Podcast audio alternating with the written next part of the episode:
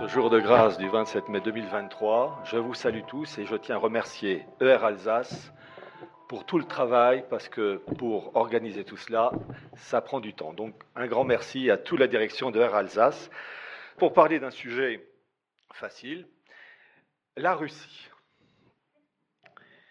Et euh, pour cela, euh, donc j'ai un livre qui, qui, sort bientôt, qui est intitulé donc Les permanences géopolitiques et mystiques russes des Romanov à Vladimir Poutine. Le livre aux éditions Culture et Racines sera disponible en prévente la semaine prochaine et normalement disponible deuxième moitié de juin. Voilà à peu près. Hein. Ça, c'est maintenant la primeur qui a le dernier mot.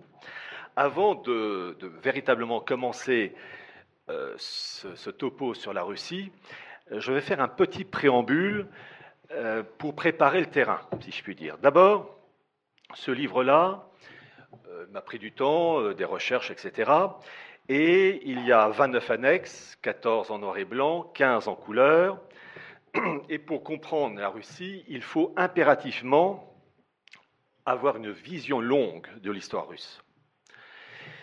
Et pour cela, il faut euh, impérativement lire des ouvrages spécialisés, de nombreuses thèses, avec des avis différents parmi les, universitaires en question.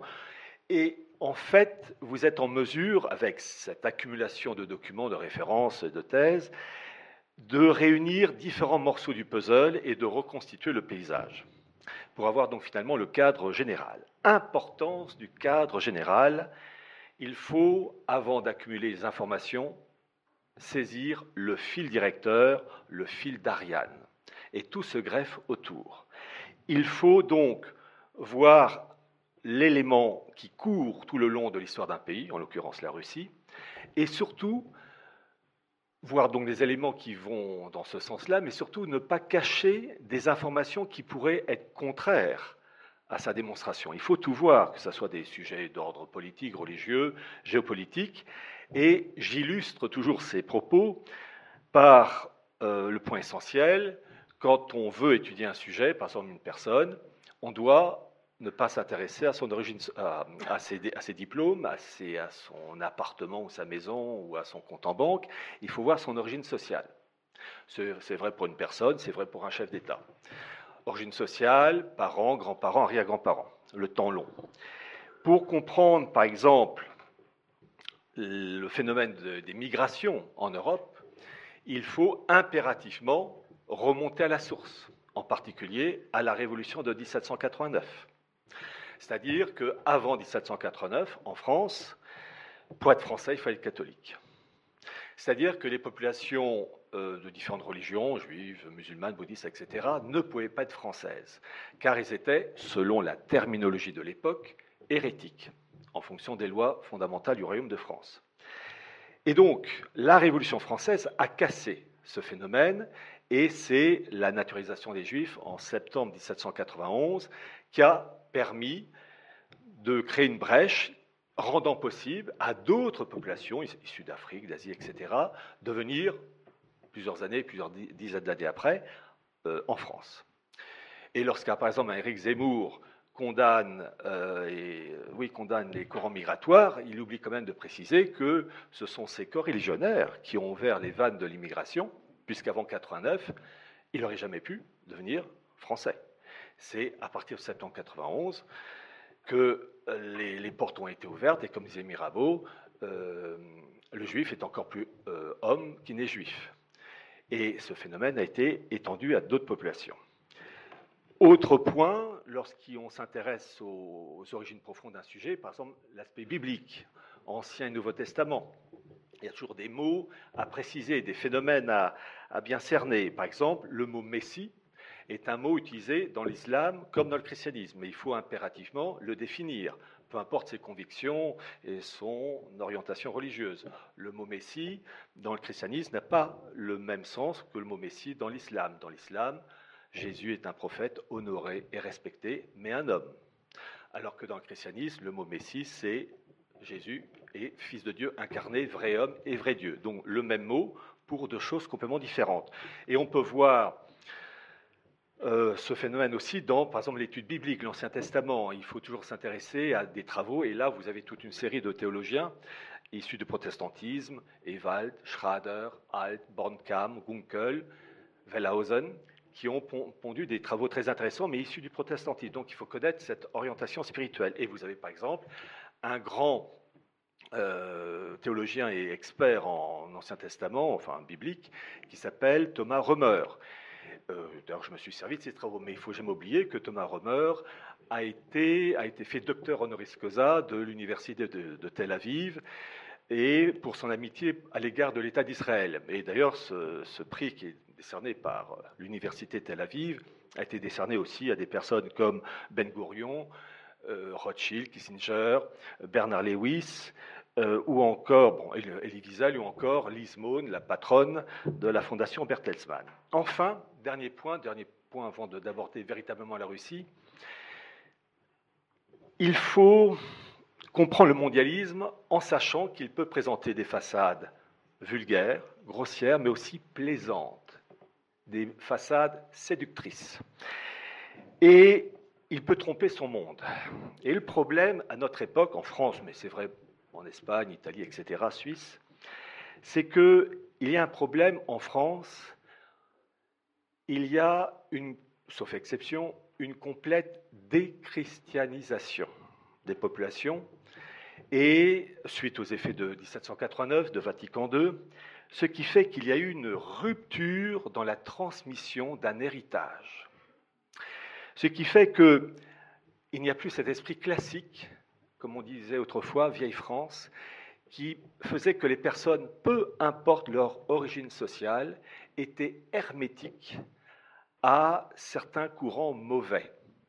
Et en raison de cette déchristianisation, de cette disparition de, cet esprit classique, avec l'héritage gréco-romain qui va derrière, eh il y a des choses qui ne sont plus saisies. Et ça se répercute dans tous les domaines, dans les films. Vous avez par exemple des films comme la trilogie Marius Fanny César de Marcel Pagnol, avec les grands acteurs comme Rému ou Pierre Freinet, des années 30, qui montrent le peuple marseillais. Et Marcel Pagnol, que j'aime énormément, montre la noblesse du peuple, des personnes d'origine sociale modeste, mais hautement civilisées parce que ces personnes avaient reçu une éducation classique. On voit le même phénomène dans un, film comme La Grande Illusion de Jean Renoir en 1937 avec Pierre Freinet et von Stroheim. Et film incompréhensible. Ce sont des personnes qui ont reçu une éducation et on ne peut plus, sauf exception, dans les jeunes générations d'aujourd'hui, comprendre l'état d'esprit de ces personnes. C'est vrai aussi pour un feuilleton des années 70, Au plaisir de Dieu. Je m'en suis servi pour, euh, entre autres, mon livre Les origines du mondialisme, où vous avez l'histoire d'une famille française au 19e et 20e siècle, peu à peu contaminée par l'esprit de la Révolution et qui euh, adhère à la fin au principe de mai 68. On voit aussi ce phénomène avec un film sur l'Irlande des années 50 de John Ford, L'homme tranquille avec John Wayne, où vous avez l'Irlande authentique, où tout en étant imprégné d'un modèle de civilisation l'héritage romain catholique, ils aiment bien boire et faire la bagarre. Mais ce sont des gens héritiers d'une civilisation. Ce film est incompréhensible. Et enfin, un film qui est sorti il y a une trentaine d'années, Le Souper, avec euh, Pierre Brasseur, Claude Brasseur, pardon, et euh, Claude, euh, ah, Claude Rich, voilà, et film maintenant incompréhensible. Vous avez un concentré de traits d'esprit, d'humour et de vacherie issus d'un courant de civilisation. Le problème aujourd'hui, c'est qu'il y a une rupture dans la transmission. Et donc, pour comprendre des phénomènes du mondialisme d'aujourd'hui, que ce soit France, États-Unis, Russie, peu importe, il y a, en raison de cette rupture, des choses qui ne peuvent pas être saisies. Même l'humour a changé. Il y a plus de, plus de 30 ans de ça, j'avais sympathisé avec une dame très âgée, veuve, prof de français, charmante, et qui me parlait de son mari. Ils avaient formé un très bon couple. Et son mari avait 7-8 ans avant la guerre de 14, et elle m'avait raconté cette anecdote familiale. Il était en cours, 7-8 ans, et il chahutait, entre guillemets, avec son camarade. Et l'instituteur voit cela et dit Eh vous, et là, vous arrêtez, vous qui riez. Réponse du petit garçon Elle sonne, monsieur.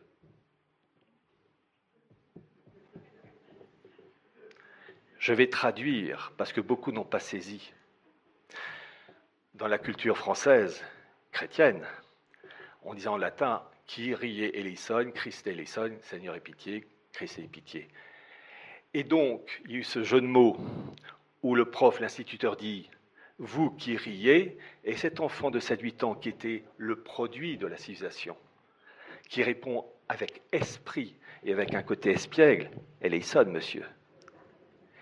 Eh bien, voyez-vous, cette blague était, et ce trait d'esprit, c'est même mieux que ça, trait d'esprit, c'était compris par les gens en 1800, 1850, 1900, 1950, on peut dire jusqu'aux années 60-70. Peu importe l'origine sociale.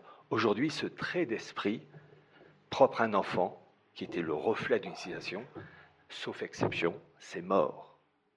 C'est comme ça que les, les, civilisations disparaissent, une rupture dans la transmission. Et sur ce, je me lance pour vous parler de la Russie. Pour comprendre la Russie, il faut d'abord voir le cadre général, l'histoire longue. La Russie, l'histoire russe, on peut la subdiviser essentiellement en quatre périodes. Première période, 9e siècle jusqu'au 16e siècle. Deuxième période, début euh, 17e siècle, on peut même dire 1613, pour être précis, jusqu'à 1917 avec la chute des Romanov. Troisième période, la période bolchevique, soviétique, 1917-1991. Quatrième et actuelle période, depuis 1991, Boris Helsin et ensuite euh, Poutine. Voilà, vous avez le cadre général d'une Russie, l'histoire de la Russie, subdivisée en quatre parties. Maintenant, le fil directeur. Fil directeur d'une histoire très riche, mais il faut saisir le fil d'Ariane. On constate sur le temps long qu'il y a dans l'histoire russe, parmi les élites russes, un lien étroit entre politique, géopolitique et mystique. Et dans la mystique, c'est évidemment l'orthodoxie, inséparable d'influences kabbalo-ésotériques, avec des variables, mais c'est une permanence. Alors, je précise, la Kabbale, c'est l'interprétation ésotérique du judaïsme rabbinique qui euh, s'appuie sur les lettres de l'alphabet, 32 lettres de l'alphabet hébreu, et les dix séphirotes, qui sont les qualités du Dieu de la Kabbale, de l'Ensof, les qualités de Dieu de la Kabbale, intelligence, majesté, etc. Et ces personnes estiment qu'on peut trouver un message, un secret, et à cela s'ajoute l'évocation des esprits. Dans l'orthodoxie, à l'état traditionnel, c'est une chose qui est rejetée et condamnée, car c'est l'évocation des esprits et donc avec un fond satanique. Je ne fais que poser les choses factuelles.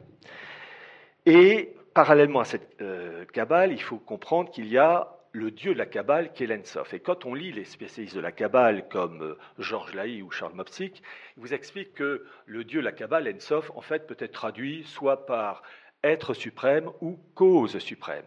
Et lorsqu'on sait ça, on se rend compte qu'en France, vous avez dans le préambule de la Déclaration universelle des droits de l'homme, donc depuis 1789, sous les auspices de l'être suprême. Donc en fait, depuis 1789, nous vivons sous une influence kabbalistique. Et puis, lié à la Kabbale, à ce, milieu, vous avez ce qu'on appelle la gnose. La gnose, c'est la connaissance, qui consiste à dire que l'homme, par sa propre intelligence, par son ambition, peut s'élever par ses propres forces vers Dieu. Et par définition aussi, la gnose est antichrétienne, car, là aussi c'est le côté purement factuel, l'homme ne peut s'élever que par la grâce et la foi. Le Christ, quand il dit à une personne va, ta foi t'a sauvé, il ne dit jamais va, ta connaissance t'a sauvé. C'est la foi et la grâce, et évidemment le comportement de la personne dans ses actes. Alors, Cadre général, quatre subdivisions, fil directeur. Maintenant, première période, première période de l'histoire russe qui va du 9e siècle jusqu'au 17e. Vous avez au 9e siècle les invasions vikings en Russie. Les vikings, dans le cas russe, s'appellent les Varegs. Et ces Varegs vont rapidement se slaviser pour donner naissance à une dynastie qui s'appelle les Ryurikides. Et ça va donner naissance à une principauté, la principauté de Kiev ou Ruste Kiev. Dont le territoire s'étale, grosso modo à cette époque, dans les années 900 par là, 900 et 1000, la partie ouest de l'Ukraine, la Biélorussie actuelle, une partie du territoire russe allant jusqu'à Moscou et remontant au nord sur les côtes de la mer Blanche. Voilà, grosso modo, la principauté de Kiev, Rousse de Kiev. Et vous avez la conversion au christianisme de, cette entité territoriale avec Vladimir Ier en 988 qui se convertit donc au christianisme. Et il est intéressant de noter qu'il y a une similitude entre la Russie et la France. La Russie est née d'un baptême, Vladimir Ier en 988, comme la France vers 496 avec Clovis sous la coupe, sous l'égide de l'évêque Saint-Rémy. Et cette entité territoriale russe de Kiev est minée par des rivalités internes, ce qui fait que peu à peu, dans le temps, cette principauté de Kiev va se subdiviser en petites principautés rivales. Parallèlement à cela, vous avez des événements comme en 1054, le schisme entre le monde byzantin et Rome. Vous avez aussi l'action désastreuse des croisés en 1204 qui vont Constantinople et donc créer des problèmes et des répercussions sur la principauté de, Kiev, parce que les problèmes économiques en raison de Constantinople dévastée, cela trouble les relations commerciales entre le monde byzantin et la partie nord, la principauté de Kiev. Vous avez aussi l'événement extraordinaire qui a marqué la Russie pendant à peu près trois siècles, 1223, la fameuse horde mongole qui va dévaster tous ces territoires, à l'exception des territoires du nord, Novgorod, et un peu moins la principauté de Moscou. Et puis vous avez 1453, vous avez la chute de Constantinople avec les, Ottomans. Donc ce sont des événements très importants. Et au cours de, cette époque, là on est au XVe siècle, vous avez un prince donc de la dynastie des Rioriki qui émerge, c'est Ivan III, pour vous situer dans le temps 1440-1505, qui va jouer un grand rôle. Il va repousser cette fameuse horde mongole, donc entraîner les Russes, je mets les Russes pour faire court, euh, dans une reconquête des territoires perdus. Ça, c'est la première chose. Et deuxièmement, il va épouser la nièce du dernier empereur byzantin, Constantin XI, qui est mort en 1453 dans sa défense de Constantinople face aux Ottomans.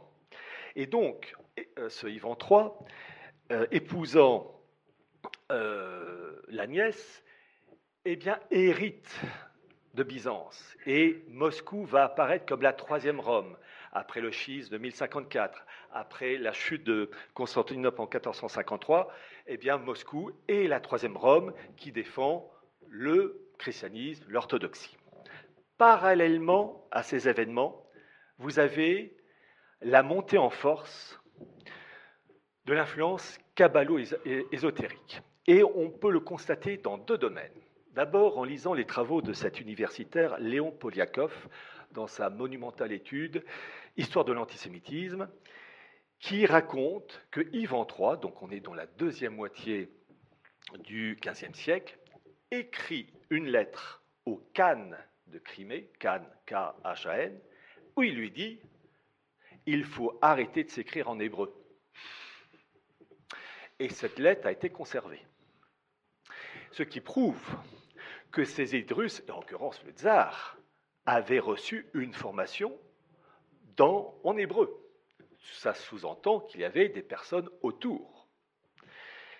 Ça, c'est la première chose. Et puis, vous avez un deuxième, un deuxième exemple, c'est le chef-d'œuvre d'Alexandre Solzhenitsyn, deux siècles ensemble, qu'il faut lire, c'est en deux tomes, sur Histoire de deux peuples, euh, donc la relation et l'histoire des Russes et des Juifs, tout ça est allé sur des siècles, ouvrage monumental, remarquable, extraordinaire, et là aussi, Solzhenitsyn appuie les propos de Léon, de Poliakov en disant que là aussi, sous le règne d'Ivan III, il va avoir ce qu'on appelle l'hérésie des judaïsants. C'est-à-dire qu'il y a un juif qui s'appelait Scaria, qui va influencer les élites, russes pardon, politiques et religieuses pour faire disparaître quoi? La Sainte Trinité, la divinité du Christ, le Christ dans le catholicisme et l'orthodoxie, le Fils de Dieu incarné, vrai homme et vrai Dieu, et la disparition de la Théotokos, la mère de Dieu. Et cela touche vraiment les élites, et vous avez même un, un hein, un orthodoxe, qui s'appelait Alexis, qui va prendre le nom d'Abraham et sa femme Sarah. Et certains membres de la famille impériale sont touchés aussi. Et vous avez en 1492 l'archevêque Gennadius qui met un coup d'arrêt à cette judaïsation des esprits et elle est complètement détruite. Donc pour vous dire que euh, c'est un phénomène ancien. Une étude, et c'est dans mon livre, je me suis intéressé à Solzhenitsyn. C'est ce que j'ai dit dans le préambule, les origines. Si j'ai fait le préambule, c'est une raison. Il faut toujours connaître l'homme, pas son compte en banque, pas ses diplômes. Non, ça c'est pour les parvenus. Et je me suis intéressé à des études sur Solzhenitsyn et entre autres un auteur qui a évoqué le fameux livre donc de Solzhenitsyn, Deux siècles ensemble. Et l'auteur en question, qui a fait une étude très sérieuse, dit que vraiment Solzhenitsyn a fait un, travail remarquable, référencé, et il y a eu évidemment des imbéciles qui ont dit oui mais le livre de Solzhenitsyn c'est un livre antisémite puisque bah oui il apporte des preuves accablantes sur le rôle des juifs, ne serait-ce que dans la révolution bolchevique de 1917. Et cet auteur qui a fait une étude serrée dit bah non, euh, il ne fait qu'exposer les faits. Et donc, bah, c'est peut-être désagréable à entendre, mais quand le feu brûle, bah, le feu brûle, et quand c'est un tel qui a fait tel truc, bah, c'est un tel, point barre.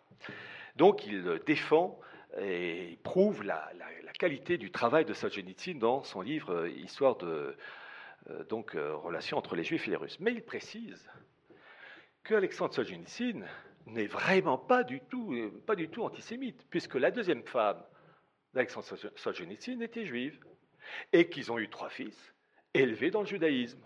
Il ajoute aussi qu'Alexandre Solzhenitsyn n'a jamais connu son père, qui est mort trois mois avant sa naissance. Euh, son père s'appelait Isaac Solzhenitsyn. Quand vous vous intéressez à la Russie, il faut lire de nombreuses thèses, des ouvrages spécialisés, et c'est vrai pour n'importe quel sujet. Et parmi toutes les lectures que je me suis infligées, pour reprendre l'expression de Chateaubriand, je me suis intéressé aux travaux d'une universitaire britannique qui est morte il y a quelques années, qui était une grande spécialiste de la Russie. Je dis bien britannique avec un nom à consonance espagnole. Je ne vous donne pas tout de suite la raison. Cette femme s'appelait Isabelle de Madariaga et qui a fait une étude sur le monde russe 17e, 18e siècle, et même un peu avant, extraordinaire. Et elle prouve la marque dans le monde orthodoxe russe, au niveau politique et religieux, une marque kabbalo-ésotérique, en permanence. Et en particulier, elle montre qu'il y a le livre de magie faussement attribué à Aristote, qui se trouve dans les bibliothèques des tsars et des grands dirigeants orthodoxes au XVIe et XVIIe siècle. Elle explique aussi qu'on trouvait parmi les, dans les bibliothèques de ces grands dirigeants politiques et religieux, un ouvrage en latin, le Monas Hieroglyphica, de, de l'anglais et du mage anglais John Dee, qui était un mage occultiste, imprégné de cabale, au service d'Élisabeth Ier, pour vous situer un peu dans le temps, 1533-1603, qui était la fille d'Henri VIII, Henri VIII qui, dans les années 1530, a rompu avec Rome affaire matrimoniale avec euh, l'histoire de femmes, il divorçait, puis ensuite il les supprimait, il était un peu vif. Et, donc il a coupé avec Rome, et donc vous avez eu, à partir dans le monde anglais, le développement de l'ésotérisme et de la Kabbale, et vous avez John Dee qui a été la figure de proue dans cette histoire. Figure de proue renforcée par son fils Arthur, Arthur Dee, qui va devenir le médecin personnel pendant 14 ans du premier tsar de la dynastie Romanov, car la, dynastie Riorikide se termine fin XVIe siècle, il y a une période de trouble et il y a une nouvelle dynastie avec Michel Ier, premier Romanov, 1613. Eh bien, Arthur Di, kabbaliste aussi, est au service du premier tsar et donc fatalement il contamine. Il faut bien comprendre que le monde russe a été contaminé très tôt par les influences kabbalo-ésotérique venant du monde germanique et du monde anglais. Alors je vais poser différents morceaux de puzzle et puis à un moment donné, réunir tout ça. D'abord, bien comprendre que dans le monde germanique, première moitié du XVIIe siècle, du Saint-Empire romain germanique, vous avez eu des luthériens, des intellectuels luthériens qui se sont réunis pour former ce qu'on appelait le Cénacle de Tübingen. Tübingen, c'est le nom d'une ville en Allemagne. On connaît peu les différents. Enfin, on a des informations sur ces personnes-là, mais la personne qu'on connaît vraiment s'appelait Johann Valentin Andrei. Et lui et ses amis, au sein de ce Cénacle, vont pondre différents ouvrages à partir de l'année 1614 et après, qui sont le. les deux premiers sont, des titres en latin, le Fama Fraternitatis, l'autre le Confessio Fraternitatis, troisième, les Noces chimiques de Christian Rosenkreuz. Tout ça, l'influence des Rose-Croix, ouvrage mélangeant christianisme, cabale, ésotérisme, magie. Parallèlement à ces événements, vous avez vers 1650, pour être plus précis, 1652, je pose un autre morceau du puzzle, la création à Moscou d'un faubourg allemand réunissant uniquement des commerçants allemands venant donc du Saint-Empire romain germanique, donc des commerçants, des, marchands, mais aussi des personnes marquées par ce courant d'esprit kabbalo-ésotérique qui donc s'installe dans ce quartier, ce faubourg allemand de Moscou. Quelques années plus tard, vous avez un jeune homme qui va fréquenter assidûment ce quartier allemand pour des raisons techniques, commerciales, mais aussi l'esprit qui va avec ça. Et c'était le Tsarevitch et futur Pierre Ier le Grand. Je pose ce morceau de puzzle et je passe à un autre morceau de puzzle. Vous avez l'Angleterre. L'Angleterre qui, avec Henri VIII, donc au XVIe siècle, rompt avec Rome, développement de la Kabbale, l'ésotérisme, sa fille Élisabeth Ier, qui était une femme extraordinaire, on peut ne pas être d'accord avec quelqu'un, mais on peut apprécier sa valeur. Et Élisabeth Ier, c'est une femme euh, hors norme, on l'appelait la Reine Vierge, il faut dire qu'elle était un peu monde religieux sur les bords, euh, donc euh, elle est vraiment restée vierge, je pense. Et d'ailleurs, elle était un peu vive quand on, lui disait qu'il fallait quand on lui disait qu'on avait arrêté tel, tel, tel ennemi euh, de, sa personne, elle répondait toujours Faites-moi plaisir, tuez-les-moi tous. Elle était vive. Mais c'est une sacrée femme. Ça, elle est hors norme. Euh, bon, ça change d'aujourd'hui. XVIIe siècle, donc je rappelle, Elisabeth Ier meurt en 1603. Première moitié du XVIIe siècle, vous avez la montée en puissance de l'esprit kabbalo-ésotérique dans les au sein des élites anglaises. Et vous avez une lettre rédigée en 1646 d'un de ces représentants de ces mondes troubles qui est conservée, elle a été retrouvée en 1945 je crois. Euh, L'auteur en question s'appelait Robert Boyle et qui évoque l'existence d'une véritable antichambre du pouvoir britannique et il l'appelle le collège invisible.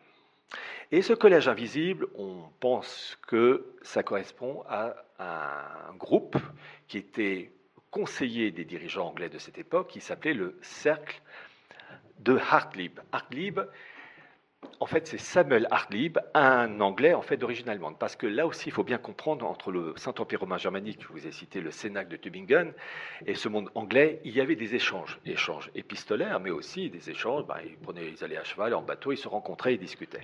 Et donc les idées s'échangeaient. Et nous sommes au milieu du XIXe siècle, et vous avez Cromwell qui apparaît, qui impose une dictature, qui trucide Charles Ier en 1649 en le décapitant, et il est entouré de tous ces gens-là, Robert Boyle et bien d'autres, et entre autres d'un certain John Dury. John Dury, qui était théologien calviniste, conseiller de Cromwell, et qui va jouer un rôle clé pour favoriser le basculement de la puissance financière juive des Pays-Bas, province unie, dirigée à l'époque par Menasseh ben Israël, pour aller vers la City de Londres. Alors les choses vont se faire progressivement, 1660, etc. Mais euh, véritablement, euh, ce John Dury joue un rôle clé. Je vous ai parlé de ce comment dire, cercle de Hartlib, qui était donc l'antichambre du pouvoir britannique, sorte de think tank, entre guillemets, avant l'heure, et qui véhiculait, en plus des idées cabolo-ésotériques, il va monter en puissance. Et en 1660, il mute en la Royal Society. Royal Society, dirigée par un Anglais d'origine allemande qui s'appelait Henry Oldenburg. C'est le nom d'une ville en Allemagne, au nord. Et ce Henry Oldenburg était marié à la fille de John Dury. il y a une aristocratie dans ce milieu-là, aristocratie du monde du pouvoir et de la cabale. Ils ne vont pas épouser la bergère. Bon. Je vous ai parlé du monde germanique, du monde anglais, et je vous ai évoqué aussi le faubourg allemand. Et maintenant, on va commencer à réunir tout ça. 1697-1698, vous avez le tsar Pierre le Grand qui fait son grand voyage en Europe. Il visite la Prusse, les Pays-Bas, Provinces Unies, et il va en Angleterre. Ah, il n'arrive pas seul, il arrive avec des militaires, des diplomates, des conseillers, et il va rencontrer les gens que je vous ai cités, entre autres à l'université d'Oxford, mais aussi un certain Isaac Newton, qui deviendra quelques années plus tard le patron de la Royal Society de 1703 à 1727. Et donc, quand il retourne en Russie, ben, il retourne avec des copains anglais, c'est-à-dire le poison. Retour en Russie. Et là, le phénomène se développe.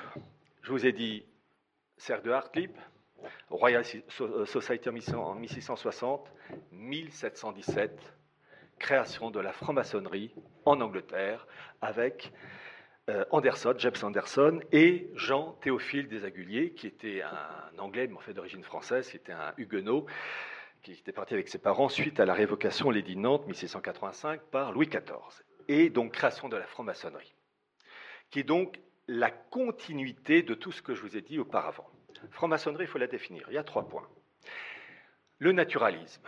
Qu'est-ce que le naturalisme? C'est le rejet de toute religion révélée, et en particulier une opposition farouche, mortelle, à l'égard du christianisme, qui ose prétendre que Christ est le Fils de Dieu incarné. Ce qui fait que la franc-maçonnerie est, entre guillemets, plus conciliante à l'égard des bouddhistes, des hindouistes, ou des musulmans, parce que les musulmans reconnaissent Jésus en tant que prophète honoré, mais attention, surtout pas le Fils d'Allah incarné.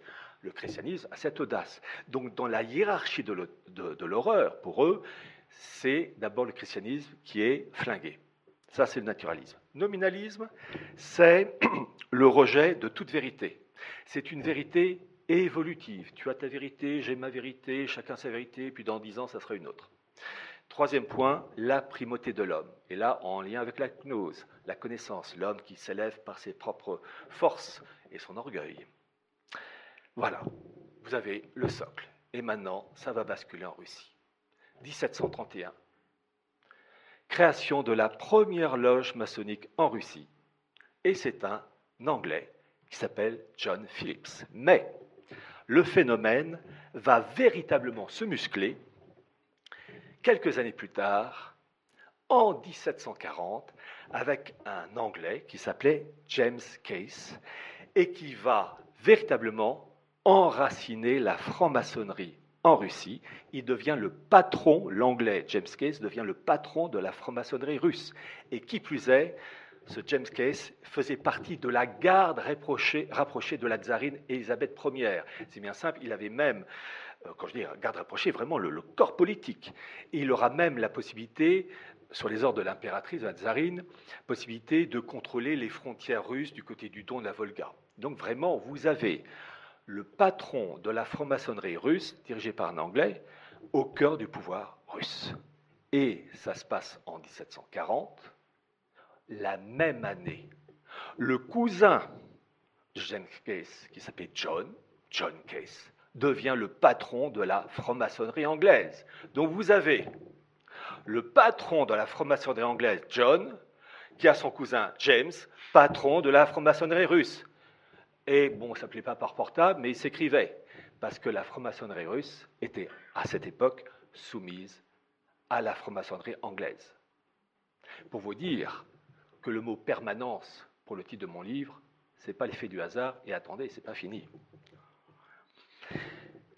Alors, il y a un élément qu'il faut préciser dans cette franc-maçonnerie, c'est que créée en 1717, certes, mais quelques années plus tard, 1723, James Anderson a pondu, alors c'est au pluriel, les constitutions d'Anderson.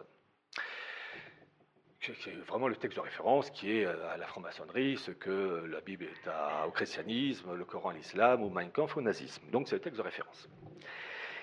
Et quelques années plus tard, 1738, James Anderson va modifier l'article 1 de ces constitutions, en disant que tout maçon se doit, d'être noach, en lien avec le noachisme. Qu'est-ce que le noachisme?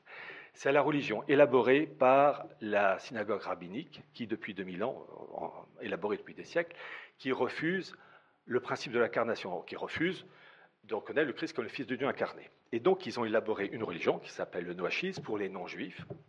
Et c'est une religion avec sept lois, mais qui repose essentiellement sur trois critères clés.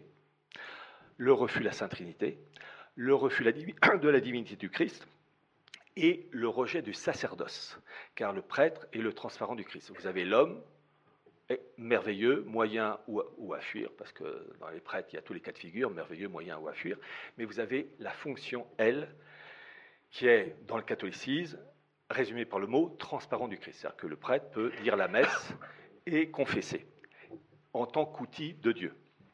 Et ça, c'est une chose que la synagogue rabbinique rejette avec violence. Et ce noachisme est là pour détruire ces marques. C'est tellement vrai que vous avez dans le 21e degré de la hiérarchie maçonnique du rite écossais ancien accepté, 21e degré, noachite ou chevalier prussien, pour vous dire que vous avez dans l'idéologie maçonnique la marque rabbinique du noachisme. Je vous disais que vous avez en 1740 la famille Case, John et James, qui dirigent chacun la franc-maçonnerie, côté russe et côté anglais. Ça va monter en puissance.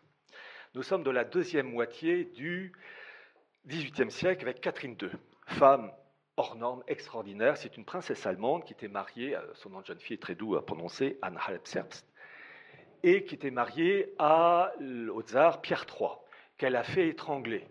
Euh, il a eu quelques mois de règne, elle a fait étrangler, ce qui a fait dire avec beaucoup d'esprit à Mme de Stel que la Russie est un despotisme tempéré par la strangulation. Et cette Catherine II, euh, elle était extraordinaire comme femme, mais bon, elle était rude. Hein. Et cette franc-maçonnerie va monter en puissance sous le règne de Catherine II grâce à son bras droit, un russe, qui s'appelait Elagin. Il faut le connaître, c'est lui qui a russifié la maçonnerie tout en la gardant en contact avec le monde maçonnique anglais. Attention, il n'y a pas de rupture, ce qui n'empêche pas des rivalités internes. Attention, l'enfer est divisé contre lui-même, ne l'oubliez jamais. Et c'est là où je retourne vers Isabelle de Madariaga, que je vous ai citée tout à l'heure. Ayant fait une thèse de sciences politiques euh, consacrée à l'Allemagne, euh, la vision qu'avait l'Allemagne de l'Europe jusqu'au Moyen Âge, euh, du Moyen Âge pardon, jusqu'à l'Union européenne, je suis tombé sur des noms qui me sont restés. Et voyant son nom, Isabelle de Madariaga, je me suis dit, mais tiens, elle n'aurait pas un lien de parenté avec Salvador? Je cherche, et oui, Salvador, Salvador de Madariaga. C'est un européiste, c'était son père, un européiste convaincu, qui a joué un rôle clé en 1948 lors du congrès de l'AE, présidé par Winston Churchill, mais en fait le véritable organisateur c'était le fameux Joseph Rittinger, dont j'ai mis l'acte de baptême de conversion de ses ancêtres dans papier glacé, s'il vous plaît, euh, dans mon livre Sionisme et mondialisme. Ça peut aider. Et euh, et ce Joseph Ratzinger joue un très grand rôle puisque c'est lui qui a mis en place après 1945 tous les instituts mondialistes européens, la, la, Ligue européenne de coopération économique, euh, présidée par euh, Edmond Giscard d'Estaing, le père de Valérie, et c'est lui qui a mis en place, entre autres, le Comité européen pour une Europe unie. Donc il faut le remercier.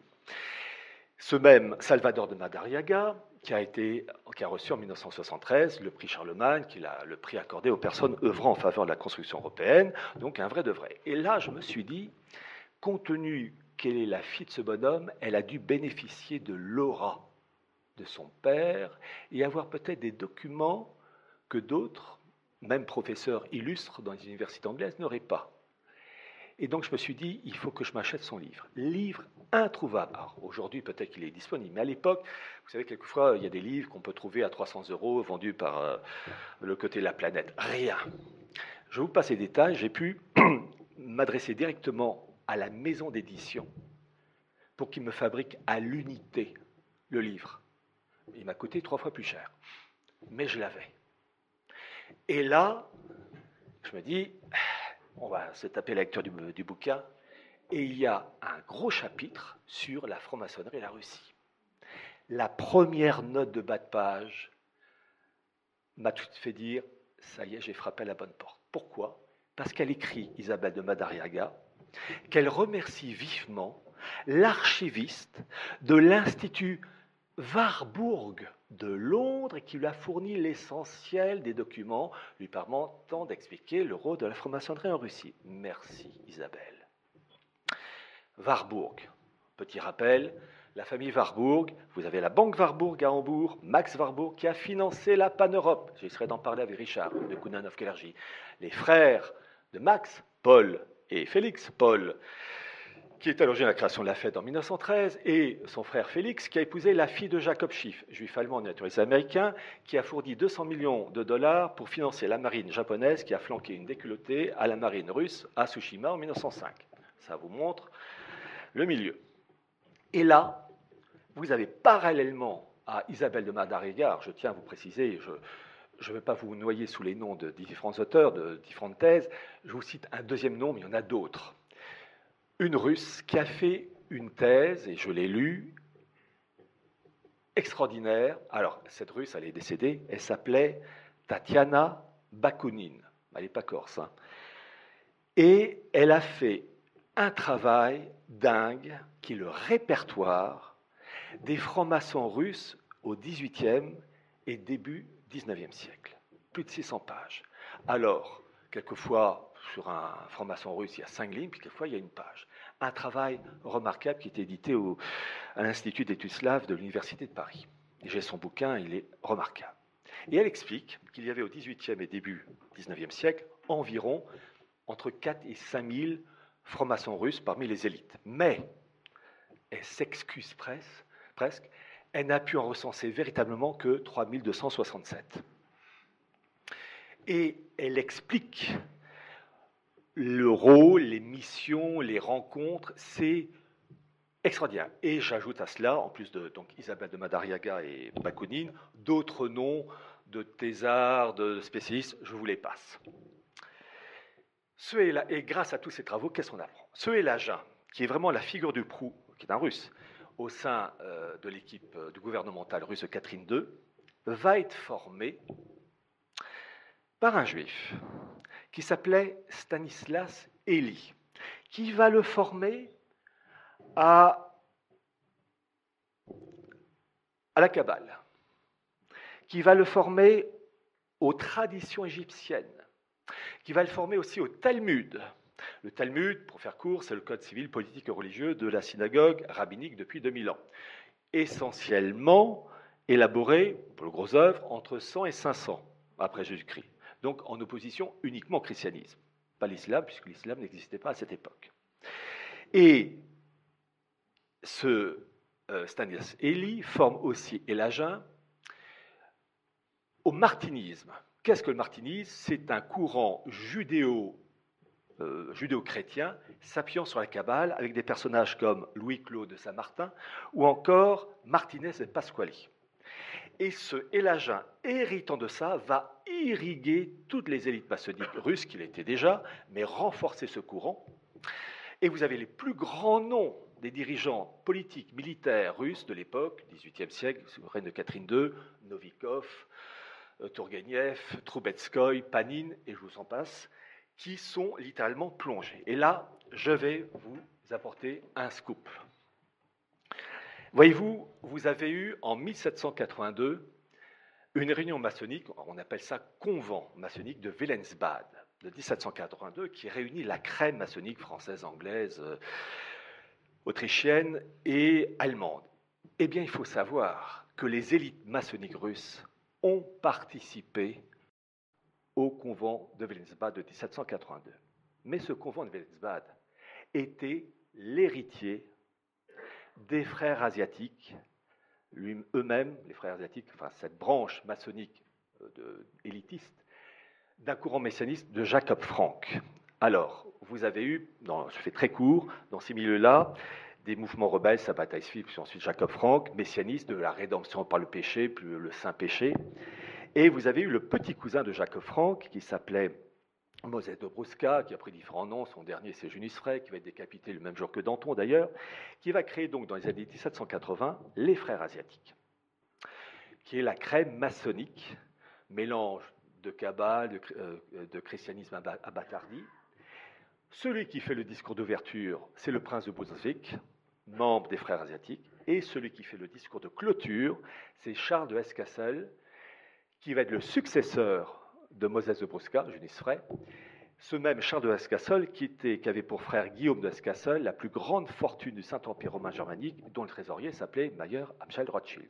Il suffit de lire les travaux extraordinaires, du directeur euh, du, du, musée du judaïsme de Francfort, je ne sais plus s'il est encore aujourd'hui, mais à l'époque, il s'appelait donc Fritz Backhaus, qui a puisé sur les archives Rothschild de Londres. Et d'ailleurs, il remercie le, Mélanie Aspect, l'archiviste de l'époque. Bon.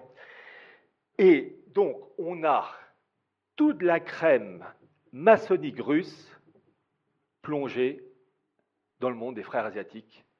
Et les travaux que j'ai lus précisent que l'héritier du trône, fils de Catherine II, le Paul Ier, qui était à l'époque Zarevitch, a failli devenir le patron de la branche maçonnique russe liée aux frères asiatiques. Vous me pardonnerez, je n'ai pas pu trouver la raison qui a fait que la chose n'a pas pu se faire. Mais si les frères asiatiques n'ont pas pu avoir le Tsarevitch, futur Paul Ier, qui a été euh, empereur de, 1796 à 1802, il a été assassiné après, euh, en, tout cas, toute l'élite maçonnique russe était liée aux frères asiatiques. Et j'ai mis tous les noms. Pour vous dire que les permanences de la géopolitique et de la mystique russe des Romanov, et je continue. Paul Ier est assassiné en 1802. C'est son fils qui lui succède, Alexandre Ier, donc, qui était le petit-fils de Catherine II. Il faut savoir que Catherine II se méfiait à la fin de son règne, elle est morte en 1796, de la franc-maçonnerie qu'elle voyait de plus en plus comme un corps étranger pouvant nuire à sa politique. Et en deux ans avant sa mort, en 1794, elle interdit la franc-maçonnerie en Russie. La franc-maçonnerie est interdite, oui, mais les francs-maçons russes continuent à régenter tout l'appareil politique, diplomatique et militaire russe. Paul Ier ne rétablit pas la maçonnerie, mais il s'entoure de maçons. C'est son fils, euh, Alexandre Ier, qui rétablit en 1802 la maçonnerie. Alors, nous arrivons au XIXe siècle, je vais être très court. Il y a deux événements qu'il faut retenir. Le premier élément, c'est une guerre à mort au sein des loges maçonniques entre le monde anglais et le monde russe, avec ce qu'on appelait le grand jeu, 1813-1907, avec la convention anglo-russe qui met fin officiellement, je dis officiellement, aux rivalités entre la puissance de la mer anglaise, la thalassocratie britannique, et le monde de la terre, le monde russe. Alors, il y a ça. Et le deuxième élément pour le XIXe siècle, c'est le développement de l'occultisme qui se renforce encore plus malgré l'interdiction de la franc-maçonnerie par Alexandre Ier en 1822. Donc, vous avez 1794, interdiction de la franc-maçonnerie, rétablie en 1802 et à nouveau interdite par le même personnage, Alexandre Ier en 1822. Mais les francs-maçons russes restent au pouvoir et continuent durant tout le XIXe siècle à se nourrir d'occultisme il faut lire les mémoires du chancelier Bismarck, Pensées et souvenirs, qui explique des choses extrêmement intéressantes. Il explique que toutes les révolutions au XIXe siècle, en particulier celle de 1848, viennent des élites anglaises. Première chose. Et deuxième point, il apporte une information d'une modernité correspondant à notre époque avec l'Ukraine et la Russie. Il explique il y a au sein des élites allemandes de son époque deux factions. Une faction pro-russe, et Bismarck appartenait à cette faction, c'est-à-dire d'entente germano-russe, et une autre faction anti-russe, soutenue par l'Angleterre, qui voulait, je cite l'expression de Bismarck, démembrer la Grande Russie, c'est la Russie moscovite, et la Petite Russie, expression de l'époque pour parler de l'Ukraine. Et il va plus loin, il fallait que la Prusse fasse la guerre à la Russie, avec le soutien militaire et financier surtout de l'Angleterre, l'Ukraine, petite Ukraine, euh, l'Ukraine, petite Russie, pardon, démembrée et rattachée en grande partie à la Pologne. Ça ressemble étrangement à certaines choses qui se passent aujourd'hui, enfin qui sont qui serait peut-être en train de se faire. On va voir là. Donc vous voyez la modernité. Et ça allait encore plus loin, puisque les États baltes et Saint-Pétersbourg devaient être partagés entre la Prusse et la Suède. Tout ça avec le soutien des Anglais. Et Bismarck est vent debout, et c'est lui qui va imposer temporairement euh, une, donc une politique d'opposition à ce phénomène. Je continue ce 19e siècle avec ce courant ésotérique kabbaliste qui se développe. Et en particulier, vous avez une femme, une russe, qui s'appelait Elena Blavatsky. Ça, c'est son nom euh, d'épouse. Son nom de jeune fille, en tant que russe, ça peut étonner, mais elle s'appelait Elena von Hahn, c'est-à-dire elle appartenait à cette euh, noblesse germano-balte suite, euh, des, suite au chevalier teutonique, qui va favoriser le développement de ce qu'on appelait la théosophie en créant la société théosophique, d'abord en Russie, puis ensuite elle va s'installer en Angleterre, et qui était intimement liée au monde russe, puisque le cousin de euh, Blavatsky, c'était ben, le ministre le plus proche de Nicolas II, Sergei Witte. Et cette même Elena Blavatsky, avec une autre sœur, euh, je donne son nom d'épouse, elle s'appelait Vera Jelikovskaya, qui défendait aussi la théosophie. Vous allez comprendre, la théosophie, je vous dis, c'est un mélange de kabbale, d'hindouisme, d'esprit tibétain, enfin, vous avez tout un mélange. Et cette, cette Vera Jelikovskaya favorisait le développement de la théosophie en Russie. Et elle avait, entre autres, parmi ses disciples théosophes, un certain Nicolas Rorich, qui lui-même a eu un fils théosophe qui s'appelait Swatislas Rorich, et qu'on retrouve aux côtés de Gorbatchev dans les années 90. Ça, ce n'est pas l'effet du hasard. Et cette société théosophique qui se développe en Russie, mais aussi en lien en Angleterre, se présente avec ce qu'on appelle un swastika. Alors je tiens à préciser qu'est-ce que c'est. Swastika, ça correspond entre guillemets à une croix gammée, mais vous avez différents sens. Quand le swastika tourne dans le, sens des aiguilles d'une montre, il est destrogir. Quand il, tourne dans le sens contraire des aiguilles d'une montre, il est sénestrogir. Et c'était ce swastika qui était, j'allais dire, la marque de fabrique de la société théosophique d'Elena Blavatsky. Cette même Elena Blavatsky était intimement liée à Annie Besant, donc une russe liée à une anglaise, Annie Besant, qui était membre de la société Fabienne, la Fabienne Society, créée, en 1884, avec Sidney et Beatrice Webb, Institut mondialiste à l'origine de la création du Parti travailliste anglais, de la LSE, la London School of Economics, et cette Annie Besant va rejoindre aussi la Société théosophique de Blavatsky. Donc vous avez une alliance entre ces milieux. Et tout cela, cela touche le monde, les dirigeants russes. Il faut savoir que les carnets privés de la dernière tsarine, la femme de Nicolas II, ces carnets privés étaient marqués d'un swastika. La voiture de sport de René Belleville, qui allait à 50-60 à l'heure dans les années 1900, de Nicolas II, sur le capot, vous avez un swastika. Vous avez eu l'influence martiniste aussi dans ces milieux-là. Un des grands princes, qui s'appelait Nikolai Nikolaevitch, a promu tous ces courants-là. C'était le patron de l'armée impériale russe en 1914. Pour vous dire, je ne vous cite que ces exemples, j'en ai donné bien d'autres. La révolution russe, elle commence pas en 1917, elle commence en 1905.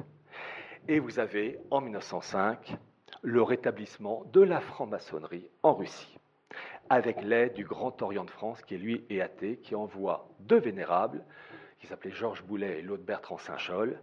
Cette franc-maçonnerie russe va se développer en devenant en 1912 le Grand Orient des peuples de Russie. Et ils vont jouer un rôle clé dans la révolution de 1917 en opposition et en bagarre avec les mouvements bolcheviques Lénine, Trotsky. Et c'est à la fin que Lénine et Trotsky vont avoir le dernier mot. Petit rappel, lorsque Lénine est arrivé en 1917 à Petrograd, Saint-Pétersbourg, il est arrivé avec un orchestre bolchevique qui lui a joué un morceau de musique. Ce morceau de musique, c'était la Marseillaise. C'est logique, c'est l'esprit de la Révolution. Et Lénine, Trotsky, etc., étaient tout à fait logiques. Alors, j'arrive à l'entre-deux-guerres. Et vous avez un personnage clé qui émerge, que j'ai déjà cité, qui s'appelait Richard de Koudanov-Kellergy, fondateur de la Pan-Europe, financé dès les années 20 par Max, Warburg. Et il rédige en 1925 un rapport adressé à la SDN, la Société des Nations, où il explique qu'il faut mettre en place une gouvernance mondiale avec des blocs continentaux européens, nord-américains, mais aussi incluant l'Union soviétique.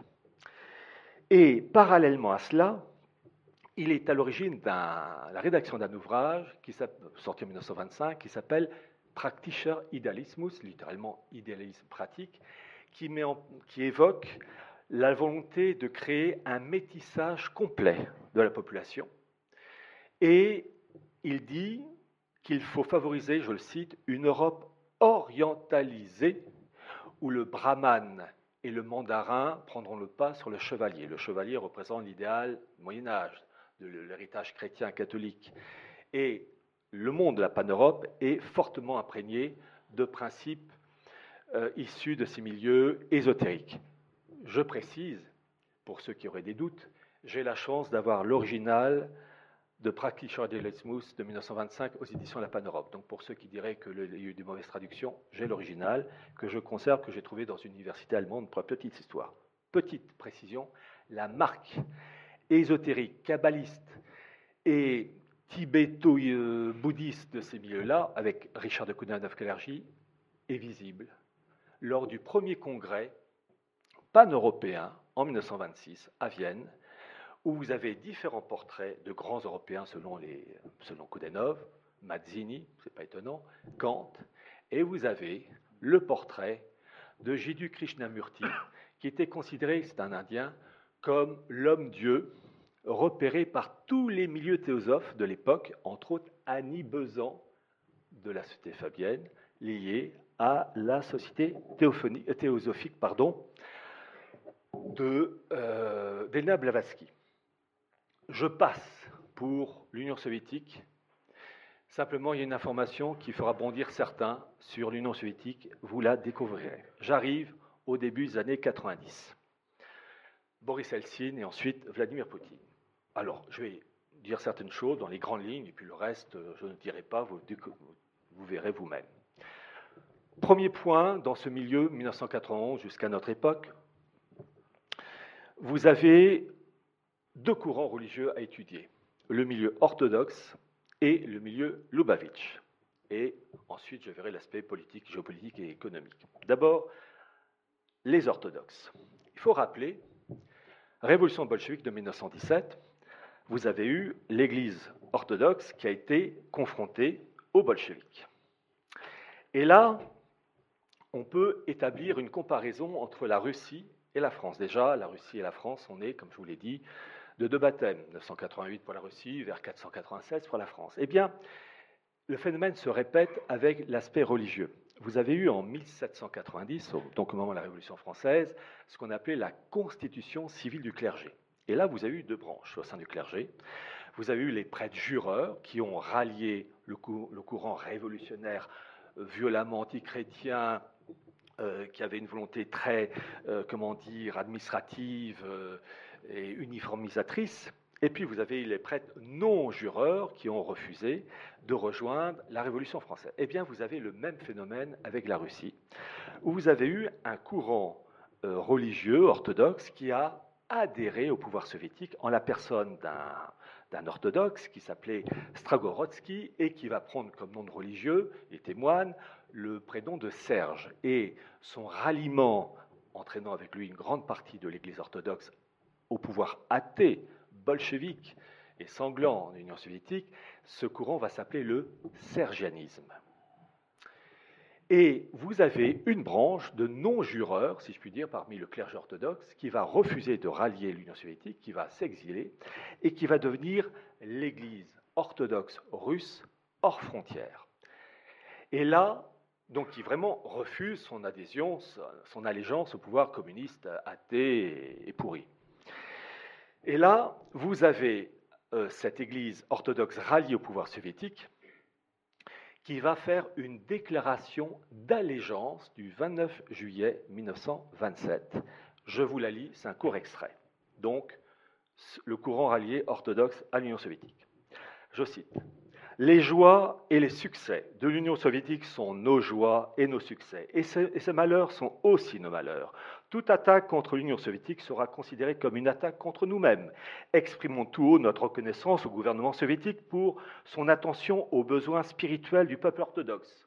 Nous exigeons de l'épiscopat qui se trouve hors de nos frontières, la fameuse Église orthodoxe russe hors frontières. Donc nous exigeons de l'épiscopat qui se trouve hors de nos frontières l'assurance écrite de sa totale loyauté au gouvernement soviétique. Ceux qui ne signeront pas un tel engagement ou qui le transgresseront seront exclus de l'effectif du clergé du patriarcat de Moscou. Donc vous avez deux branches au sein du milieu orthodoxe. Une branche rebelle qui refuse de se rallier à l'Union soviétique, au KGB, et un courant orthodoxe, en la personne de ce courant, le sergianisme, qui se rallie au KGB. Et tout ce milieu-là fonctionne en circuit fermé. Chute de l'Union soviétique en 1991, vous n'avez pas eu de Nuremberg de l'orthodoxie. Et ce milieu-là a continué à prospérer. Et en 1991, du fait de l'effondrement de l'Union soviétique, ben vous avez des archives qui ont fait surface. Parce que le pays était tellement désorganisé que ben il y a des documents qui, ont, qui sont apparus. Et puis rapidement, euh, on a remis, euh, comment dire, euh, une chape de plomb sur ces documents. Mais ces documents, j'ai pu les avoir. Et je me garderai bien de tout dire. Vous découvrirez. Mais ces documents montrent que le clergé orthodoxe, depuis 1991, d'abord avec le patriarche Alexis, puis ensuite depuis 2009, le patriarche Kirill, sont issus des milieux soviétiques. Ils avaient des noms de code, au temps de l'Union soviétique et au temps du KGB, on savait ce qu'ils faisaient, leurs activités. Et donc vous verrez toute la liste des noms de code des grands religieux orthodoxes qui sont, sauf un, euh, toujours au pouvoir, ou bien qui sont morts en 2000, 2005, 2010. c'est très intéressant. Voilà pour l'aspect orthodoxe. Je précise, dernier élément. Poutine a obtenu, exigé et obtenu, que l'Église orthodoxe russe hors frontières, qui était un élément rebelle, parce qu'eux, ils balançaient des informations sur le double jeu des, des, orthodoxes ralliés au KGB, puis ensuite rester fidèles à un principe. Poutine a obtenu que cette branche réintègre en 2008 l'Église orthodoxe, ce qui fait qu'il n'y a plus sauf en dehors de quelques-uns au sein de l'Église orthodoxe russe hors frontières, vous n'avez plus de personnes capables de rappeler le passé des dirigeants actuels orthodoxes avant 1991. Poutine a su mettre un couvercle et éteindre toute rébellion. Mouvement Lubavitch. D'abord, rappelez une chose. Les Lubavitch font partie du monde tradit du monde juif il faut surtout pas voir le monde juif comme un monde uni. Il est subdivisé en factions rivales et en bagarres entre eux. Et euh, les Lubavitch, ce sont, si je peux dire, les tradis. C'est-à-dire qu'il ne faut pas leur parler de wokisme LGBT. Pour faire court, quand Poutine défend avec raison les valeurs classiques, anti-wokisme et compagnie, en fait, il applique ou il exprime la pensée Lubavitch qui joue un rôle capital, entre autres dans le domaine économique. Économique colossal. Je vous citerai qu'un seul exemple. Mais qu'est-ce qui s'est passé? Dans les années 90, donc à l'époque d'Eltsine, vous avez une bagarre entre deux factions juives en Russie, la branche Lubavitch, opposée au Congrès juif russe, qui s'opposait entre autres à la politique russe en Tchétchénie. Et en fait, ce sont les Lubavitch qui vont prendre le dessus en 1999 avec la création de la Fédération des communautés juives de Russie et avec la mise en place d'un grand rabbin, le rabbin Berel Lazar. 1999, les Lubavitch sont institutionnalisés. Qui a organisé ça de A à Z en 1999 Vladimir Poutine. Il a tout mis en place. Et ces personnes jouent un grand rôle. Et il est intéressant de voir dans euh, le rôle de Poutine le fait qu'il s'appuie sur leur puissance financière et économique il dit d'ailleurs que euh, quand il parle de Rosh Hashanah, qui est donc le nouvel an russe, euh, nouvel, an juif, pardon, il dit en particulier que les fondements de Rosh Hashanah sont le fondement de toutes les religions. Donc en fait, il a une vision très orientée. Orientée en fait, en particulier en raison de leur poids. J'indique une chose, j'ai eu l'occasion de faire une longue vidéo avec un Canadien qui s'appelle euh, David Livingstone, qui est musulman. On n'avons pas la même confession religieuse, mais n'empêche que c'est une personne qui a dit des choses très, très intéressantes. Et il est intéressant de voir que deux personnes qui n'appartiennent pas à la même confession religieuse aboutissent au même résultat sur le monde russe actuel. Je préciserai une chose pour le monde juif qui se bagarre entre eux. Je vous donne une information les bagarres au sein des factions juives en Russie sont idem aux États-Unis. Au mois de novembre 2022, novembre 2022 l'organisation sioniste américaine a donné, a offert, a décerné la médaille d'or Theodor Herzl au président Trump. Ceux qui l'ont reçu, c'est Balfour, Winston Churchill, Harry Truman ou encore Galdenberg ou encore Ben Gurion. il est intéressant de voir que ces subdivisions et ces rivalités juive russe existe aussi aux États-Unis. Lorsqu'il a reçu cette médaille, il a remercié Trump et il a ajouté ceci, je le cite, Les États-Unis et Israël ne sont pas seulement alliés sur le plan militaire, mais également économiquement et politiquement. Nous sommes aussi des alliés moralement, culturellement et spirituellement, et nous le serons toujours, du moins si j'ai mon mot à dire sur la question. Mais il y a des gens dans ce pays qui sont juifs et qui ne font pas ce qu'il faut pour Israël. Il y en a trop. C'est révélateur là aussi de voir ces fameuses rivalités. J'arrive à la fin. Il faut savoir que Poutine, au début de son règne, si je puis dire, était pour une collaboration avec le monde anglo-saxon. Mais, avait-il ajouté, à condition que la Russie soit traitée en tant que partenaire égal. Et en face, il ne le voulait pas. Et l'esclandre apparaît en février 2007 à la conférence pour la sécurité à Munich, où Poutine, devant un aréopage, dit ceci, je cite à peu près de mémoire, qu'est-ce qu'un monde unipolaire? C'est le, monde, c'est le règne d'un monde unique, c'est le règne d'un seul pouvoir, d'une seule force, d'une seule décision, c'est le règne d'un maître unique, d'un seul souverain. Et Poutine, en fait, s'oppose à cette vision anglo-saxonne d'un monde unipolaire. Mais il n'empêche qu'il est pour un monde avec des blocs régionaux. Et il a mis en place un programme d'une Russie obéissant à des principes. Ce programme, je l'ai obtenu, je l'ai fait traduire d'ailleurs, où il veut une Europe, enfin, pardon, une, une union eurasienne supranationale. Et il est intéressant de noter que son programme correspond, sauf sur un point, au programme de Dugin, qui veut la même chose, une union eurasienne dans un cadre fédéral, avec un rouble eurasien et avec une numérisation complète de cet espace de l'Union eurasienne. Il faut savoir qu'il y a un personnage qu'il faut connaître dans cette équipe, qui joue un rôle clé dans cette numérisation, dans le développement de l'Union économique eurasienne appelée à devenir supranationale, comme le dit Poutine. Il est peu connu, mais c'est un personnage capital. Il s'appelle Sergei Glatiev. Et il joue un rôle clé dans cette histoire. Et le seul point où il y a une divergence pour Poutine et Dugin, c'est que Dugin ne croit pas à une alliance entre la Russie et la Chine en raison, je cite son expression, en raison de trop grandes contradictions stratégiques. Pour le moment, ce n'est pas ce que fait Poutine, qui, au mois de mars, avec la visite de Xi Jinping à Moscou, cherche à nouer des liens serrés avec la Russie, entre la Russie et la Chine. Donc, on va voir ce que ça va donner. J'ajouterai ceci.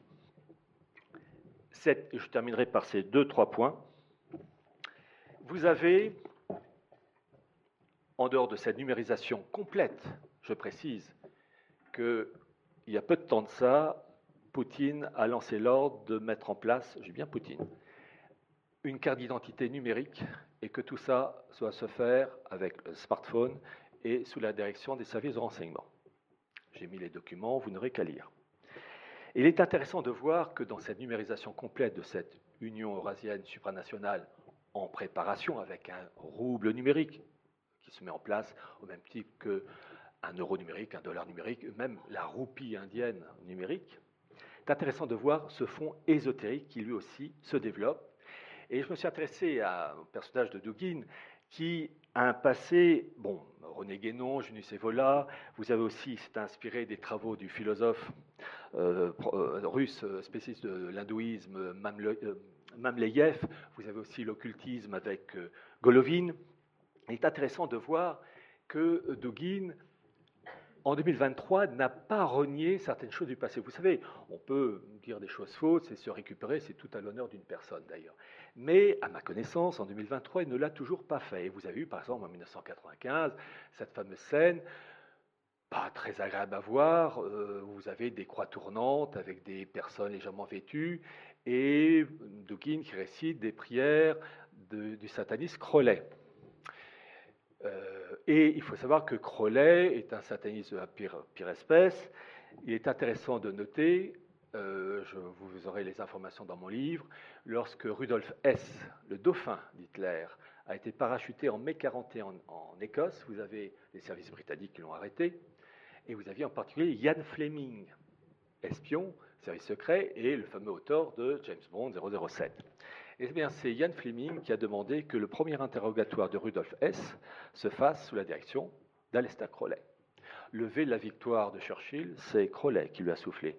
Et le déferlement de l'esprit tibétain, bouddhiste, tout ce que vous voulez, dans les années 60-70, c'est le secrétaire privé de Crowley qui s'appelait Gerald York. Et petit, détail, quand vous achetez le, disque des Beatles, Sergent Pepper, la deuxième personne en haut à gauche, en portant du haut, c'est la tête d'Alester Crowley. C'est le même Dugin qui, en 2017, avec Anthony Blinken, l'actuel secrétaire d'État du gouvernement Biden, avec Dominique de Villepin, a dit que la Kabbale était la plus grande construction de l'esprit humain. Je rappelle que la Kabbale est d'esprit satanique. S'il était véritablement orthodoxe, il aurait dû dire que l'orthodoxie, d'inspiration divine, supplante et doit écraser la Kabbale. Enfin, j'ai presque terminé, j'ai deux informations à vous donner vous définir un mot, acéphale, du grec acéphalos, le dieu sans tête, promu par René Guénon ou bien d'autres personnages comme Komarasvami. C'est satanique. Je vais vous lire les propos de Dugin. Je le cite dans un paragraphe intitulé La Trinité dialectique. Au-delà de la gauche et de la droite, la révolution une et indivisible dans la Trinité impossible qui unit dialectiquement Troisième Rome, Troisième Reich et Troisième International. Le Regnum, le règne, des nationaux bolcheviques, leur empire de la faim, c'est la réalisation parfaite de la plus grande révolution, continentale et universelle. C'est le retour des anges, la résurrection des héros, la révolte du cœur contre la dictature de la raison. Cette dernière révolution est l'affaire de l'acéphale, le Dieu sans tête, satanique, de la céphale, porteur de la croix, de la faucille du marteau, couronné par le swastika éternel. Alexandre son livre Pour le front de la tradition, édition Arsmania, sorti en octobre 2017, pages 378 et 379. Il n'a toujours pas renié ses propos. Et je termine par ce dernier point.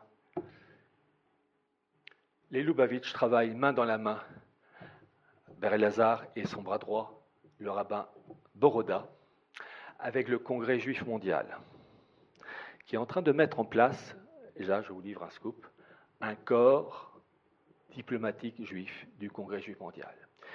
Et Boroda et Berel Lazar font partie d'un groupe économique.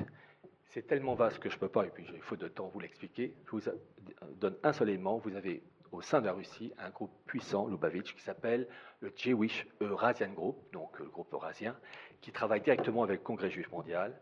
Et ce Lauder travaille avec Père Lazare et Broda, et ils se retrouvent pour discuter de différents problèmes avec Poutine. Dernier point. Je vous ai dit que la franc-maçonnerie avait touché la Russie avec le, le, courant kabbalo-ésotérique. Elle a été rétablie, supprimée, rétablie en 1905. Elle a été rétablie en 1995. Elle se porte comme un charme avec Boris Helsin. Elle se porte comme un charme avec euh, Vladimir Poutine, alors que par définition, c'est anti-orthodoxe. Je vous rappelle les caractéristiques de la franc-maçonnerie, c'est anti-chrétien, c'est anti-orthodoxe en tout cas. Et je précise qu'en 2017, vous avez eu le 300e anniversaire de la fondation de la franc-maçonnerie anglaise. 1717, je vous l'ai dit, 2017. Actuellement dirigé par, enfin il a pris sa retraite en 2017, dirigé par le duc de Kent, cousin de la reine Elisabeth II. Il faut se méfier de la royauté anglaise, c'est du poison. En 2017, le patron de la franc-maçonnerie anglaise, le duc de Kent, pour fêter le 300e anniversaire de la franc-maçonnerie, accueillait à bras ouverts le patron de la franc-maçonnerie russe, Andrei Bogdanov. Cela mérite bien comme titre pour mon livre Les permanences de la géopolitique et de la mystique russe des Romanov à Vladimir Poutine. Je vous remercie.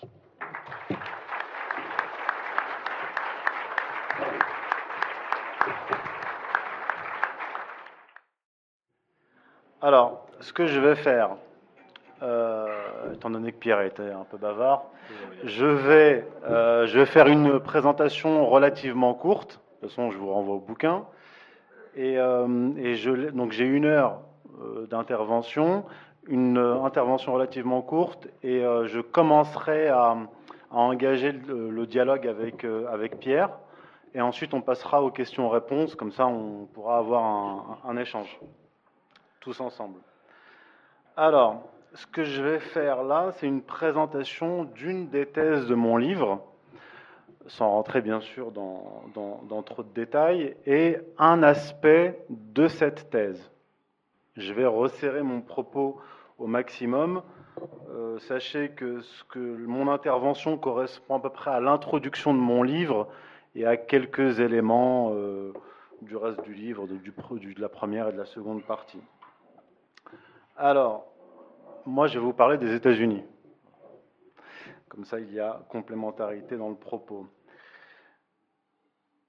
Les États-Unis, euh, pourquoi? Parce qu'ils euh, posent quelques problèmes actuellement, notamment, euh, à l'Europe, qui souffre des sanctions économiques. Mais ces sanctions économiques traduisent plusieurs choses, pas, pas seulement, soi-disant, une guerre des États-Unis contre la Russie, puisqu'on constate quand on regarde les chiffres que les sanctions euh, états-uniennes frappent surtout les Européens, moins les Russes, pour des raisons que je n'évoquerai pas, euh, ici. Et euh, cela peut paraître étrange, puisque les États-Unis sont censés être un empire et que les Européens sont censés être les vassaux de cet empire. Or, un empire normalement constitué notamment sur le plan économique, travaille normalement à l'essor économique, à, euh, à, une bonne santé économique pour maintenir ces territoires euh, soudés et ses vassaux sous obéissance.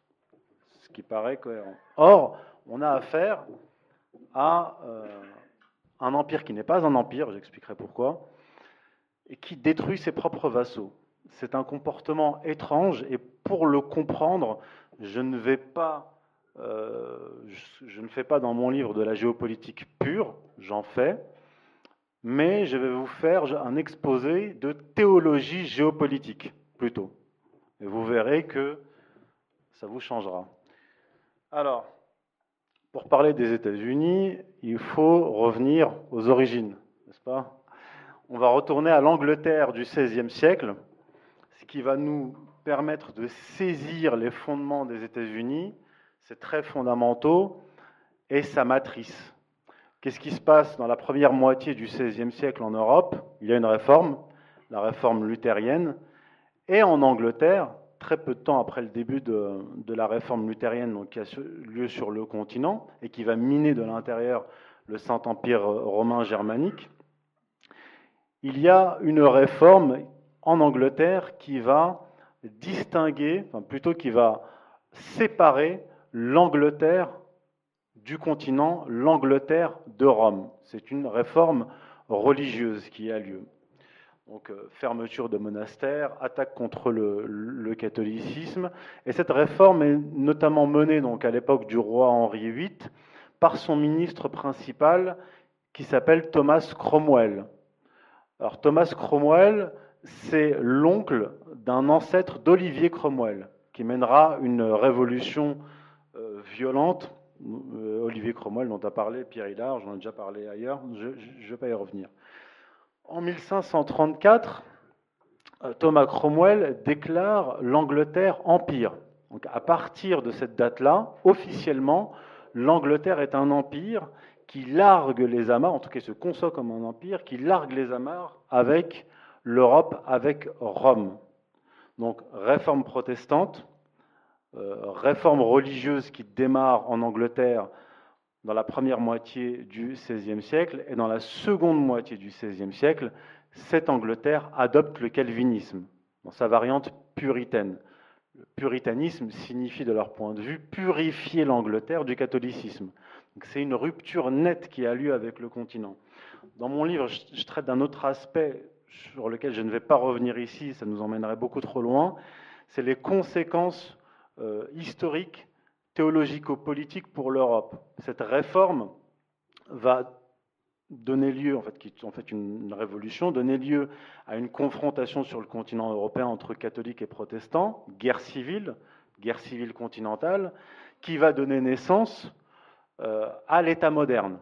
L'État moderne qui va peu à peu s'émanciper, euh, puisqu'il est souverain, en fait, l'État moderne, s'émanciper de l'Église et diminuer le pouvoir de l'Église romaine en Europe politique. Et cela va avoir des conséquences sur la géopolitique mondiale plus tard, on y reviendra.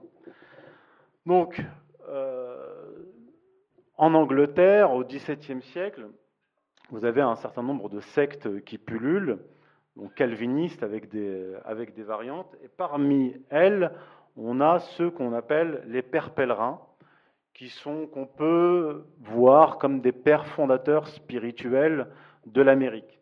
Ces pères pèlerins arrivent en Amérique dans les années 1620, les, premiers voyages, hein, ça se poursuit sur des décennies. Ces pères pèlerins euh, se considèrent comme le nouveau peuple hébreu. Ils considèrent l'Amérique comme une nouvelle Jérusalem, pas seulement une nouvelle Jérusalem, c'est très important, il faut retenir cette idée-là, cette idée de euh, terre origine du monde. Euh, c'est John Locke qui dira plus tard, au commencement, le monde était l'Amérique. C'est l'idée fondamentalement religieuse que l'Amérique est une sorte d'Éden sur Terre. L'Éden sur Terre, ça implique un lieu pur, pur de tout péché. Et d'ailleurs, il va y avoir des controverses religieuses euh, en Europe qui vont mêler les catholiques et les, calvinistes, les protestants, bref sur, la nature des habitants de cette terre. Il y en a comme euh, un, calviniste euh, de la PRR qui dira que cette humanité est une humanité pré-adamique. Donc les Indiens d'Amérique seraient une humanité qui a été créée avant Adam, donc avant le premier péché. Je referme la parenthèse. Donc ils arrivent en Amérique, ils considèrent l'Amérique comme une terre promise, ils considèrent l'Atlantique comme la mer Rouge et ils se considèrent eux-mêmes comme le nouveau peuple hébreu, un nouveau peuple élu. Donc il y a deux fondements qu'il faut garder en tête concernant l'histoire de l'Amérique. C'est terre promise, peuple élu. Ça va même euh, donner une direction à la géopolitique états-unienne.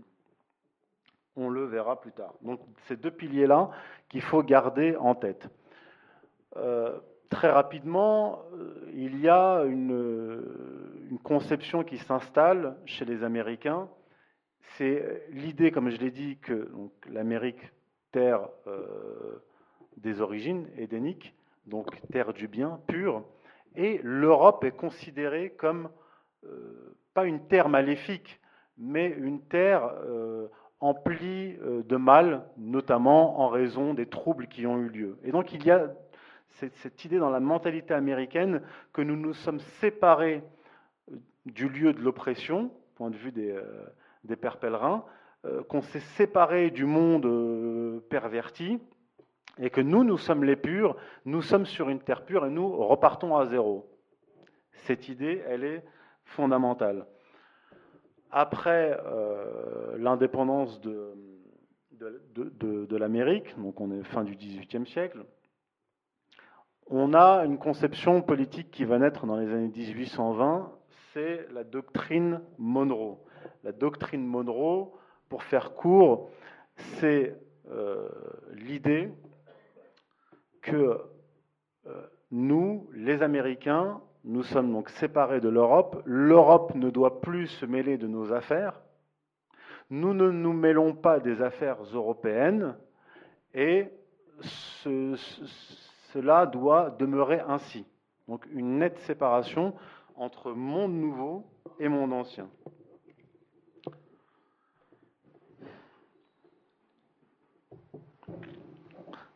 Donc cette doctrine Monroe, elle a une correspondance religieuse, je l'ai dit. C'est-à-dire que c'est une conception politique, géopolitique, qui trouve sa source dans cette idée que je vous ai, euh, exposée. C'est l'idée que nous sommes purs et nous devons rester loin des affaires euh, européennes.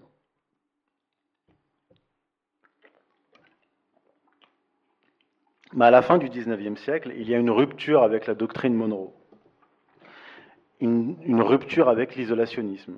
C'est juste après la guerre qui oppose les États-Unis et l'Espagne, notamment, euh, notamment à Cuba.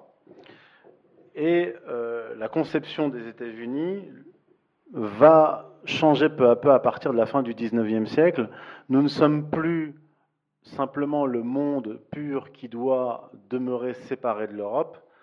Nous sommes une nation messianique qui doit élargir la doctrine Monroe au-delà de l'Amérique.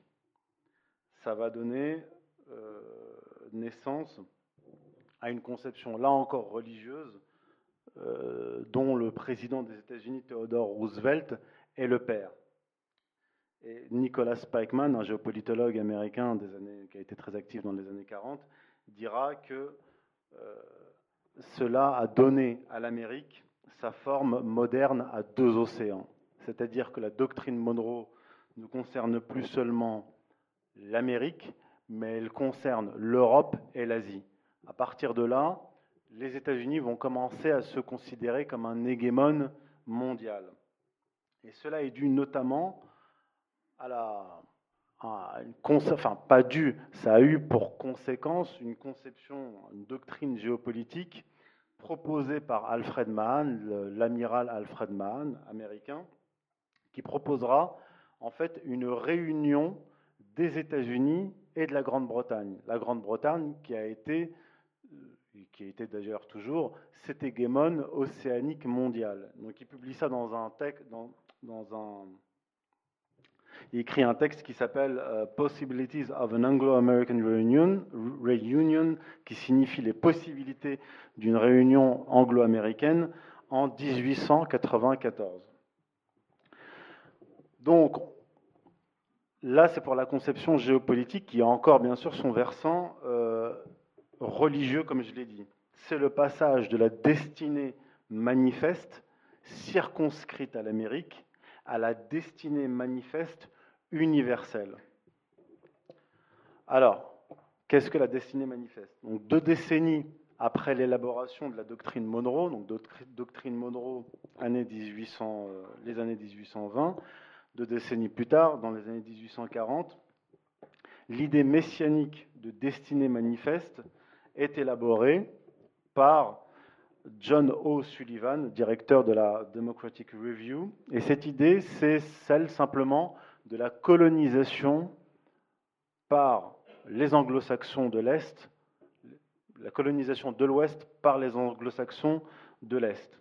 Il dit donc, je cite John O. Sullivan, Notre destinée manifeste consiste à nous étendre sur tout le continent que nous a alloué la Providence pour le libre développement de nos millions d'habitants qui se multiplient chaque année.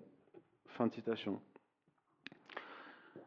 Donc la destinée manifeste est le calque religieux de la doctrine Monroe.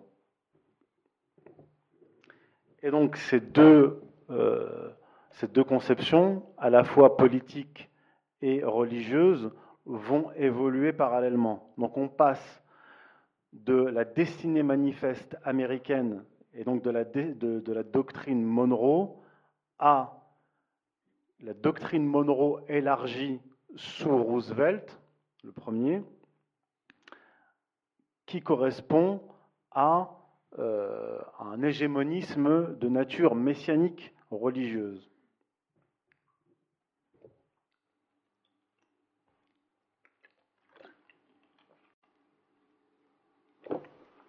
Après, euh, Roosevelt, vous avez le président euh, Woodrow Wilson, donc qui, dont le mandat s'étale de 1913 à 1921, donc une période charnière, notamment de la Première Guerre mondiale. Et ce Wilson s'était fait élire sur un programme isolationniste. En tout cas, à cette période, à cette époque-là, et même encore de nos jours, il y a une très forte tendance dans la population américaine qui se vit quand même séparée du monde. Je crois qu'il y a un Américain sur un, États-Unien sur dix qui a un passeport. Ils se vivent quand même comme une nation coupée du monde et qui ne veut pas se mêler des affaires extérieures. Woodrow Wilson se fait élire sur un projet, euh, un programme isolationniste. Mais ce Wilson va engager les États-Unis dans la Première Guerre mondiale. Bon, là, je n'en parle pas dans ce livre-là, mais j'en ai déjà parlé ailleurs et Pierre aussi, je crois, euh, il a subi euh, l'influence du rabbin Stephen Wise, ce Wilson, et il a subi aussi l'influence du président de la Cour suprême de l'époque, qui s'appelle Louis Brandeis, qui est issu d'une célèbre famille franquiste Brandeis, qui l'ont poussé à intervenir durant la Seconde Guerre mondiale pour sauver les Britanniques, leur euh, matrice, leur terre-mère, disons, euh, et, permettre la création du foyer national juif. Et il y a un certain chercheur dans l'Atlas du mondialisme, je crois, qui a publié un document prouvant l'influence. tu te souviens plus? Mais non, c'est du complot, ça. Ah, bref, je, je, m'égare. Bref, il a rapporté, euh, Pierre, un document prouvant euh, le lobbyisme sioniste sur le ministère des Affaires étrangères britannique pour les pousser, euh, pour leur faire accepter l'attaque de l'Empire ottoman et créer le foyer national juif en Palestine. je referme la parenthèse. Donc, Woodrow Wilson euh, fait sa conversion vers l'hégémonisme messianique. Pourquoi messianique? Parce que là encore, cette géopolitique hyper interventionniste va s'appuyer sur une vision religieuse messianique. Je cite Woodrow Wilson qui déclare, vous trouverez toutes les références dans mon, dans, dans, mon livre, là j'ai pas le temps de rentrer dans le détail. Je cite en tout cas Wilson qui nous dit Je crois que Dieu a présidé à la naissance de cette nation et que nous sommes choisis pour montrer la voie aux nations du monde dans leur marche sur les sentiers de la liberté. Il y a deux mots qu'il faut retenir là-dedans, c'est choisi, qui en fait correspond à élection, parce que même dans la conception juive, il y a, quand on dit élection divine, certains rabbins vous disent non, non, ce n'est pas une élection, on a été choisi. Donc, il y a cette idée aussi de responsabilité, ils ont une responsabilité vis-à-vis du monde qu'ils doivent sauver. Et là, les États-Unis se proposent de nous sauver et de nous apporter la liberté. Autre citation de euh, Wilson, L'Amérique est la seule nation idéale dans le monde. L'Amérique a eu l'infini privilège de respecter sa destinée et de sauver le monde. Nous sommes venus pour racheter le monde, racheter le monde renvoie à la rédemption, en lui donnant liberté et justice. ça va poser quand même quelques problèmes parce que si on revient à la conception fondamentale euh, de la création des États-Unis. Euh, donc, euh, supposons que je suis américain, j'ai quitté l'Europe, corrompu, je suis le nouveau peuple hébreu, je m'installe en Amérique, l'Amérique terre édénique, dépourvue de péché hein, dans, dans l'inconscient. et je, suis le bien, je, suis sur une terre purifiée, le reste du monde est le mal. Tant qu'il y a une séparation entre ces deux mondes, ça ne pose pas de problème. Mais dès lors qu'on bascule dans l'hégémonisme mondial, dans une vision messianique de la géopolitique et qu'on dit au monde qu'on va le sauver, on entre dans une confrontation manichéenne entre le bien qu'il représente et le mal. Or, si vous combattez le mal, tout est permis. Je vous, disais euh, tout à l'heure que euh, la révolution protestante a donné naissance à l'État moderne, l'État moderne a, affaibli le pouvoir de l'Église, et le rôle de l'Église à l'époque médiévale, sur le plan des relations internationales, était très important, euh, parce que c'était l'Église qui disait ce que c'était qu'une guerre juste entre chrétiens et entre chrétiens et non chrétiens. Donc il y avait une, autorité spirituelle qui disait en gros le bien et le mal. Après euh, la naissance de l'État moderne, euh, les traités de Westphalie vont mettre sur un pied d'égalité théorique les nations. Elles sont toutes souveraines et toutes les, euh, et, toutes les guerres incluent entre ces États souverains une sorte de reconnaissance de l'ennemi. Or, après cette bascule des États-Unis en tant qu'hégémone mondial, euh, il y a en fait, ce n'est pas dit, mais je vais le dire comme ça, au niveau des relations internationales, un remplacement de l'Église par les États-Unis en tant qu'autorité suprême sur Terre qui dit le bien et le mal. Donc ils sont en fait d'une certaine façon jugés partis, les Américains. Et euh, si ils représentent le bien et que leurs ennemis représentent le mal, ça veut dire que tout est permis. Embargo, euh, meurtre des populations civiles, bombardement euh, aveugle, et ainsi de suite. Euh, c'est ce qu'on a vécu et ce qu'on continue à vivre en fait sous, euh, sous euh, cette hégémone mondiale. Donc, terre édénique, messianique, nouvelle terre sainte, non corrompue, les États-Unis. Donc l'Amérique pure, messianique, perçoit le reste de la planète, notamment l'Europe, comme le lieu de la corruption, dont il fallait se tenir à l'écart pour ensuite basculer dans un interventionnisme euh, de plus en plus brutal, opposant le bien et le mal, dans une géopolitique manichéenne. Cette, euh, cette vision euh, messianique va se séculariser. C'est-à-dire que ce n'est pas parce que les démocrates LGBTistes ne sont pas chrétiens, comme certains, comme les conservateurs, un certain nombre de, républicains, qu'ils ne sont pas messianistes. Parce que, euh, notamment au cours du XIXe siècle, un certain nombre d'idées religieuses, même avant cela, d'idées religieuses, de courants religieux et même messianiques, vont passer par le sas de la sécularisation, de la laïcisation. Donc, cette conception euh, religieuse, cet exceptionnalisme religieux, va se laïciser. Et par exemple, aux États-Unis, elle va prendre la forme de l'exceptionnalisme américain. Et l'exceptionnalisme américain, c'est une formule euh, du grand sociologue euh, américain qui s'appelle Talcott Parsons. Donc on est au milieu du XXe siècle. Au milieu du XXe siècle, juste après la Seconde Guerre mondiale, vous avez cette idée qui est en fait simplement une laïcisation de l'exceptionnalisme religieux américain.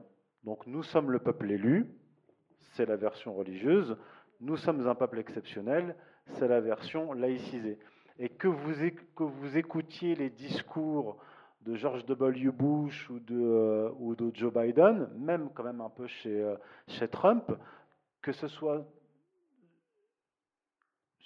formulé avec euh, des mots qui renvoient à la théologie ou non, c'est la même idée.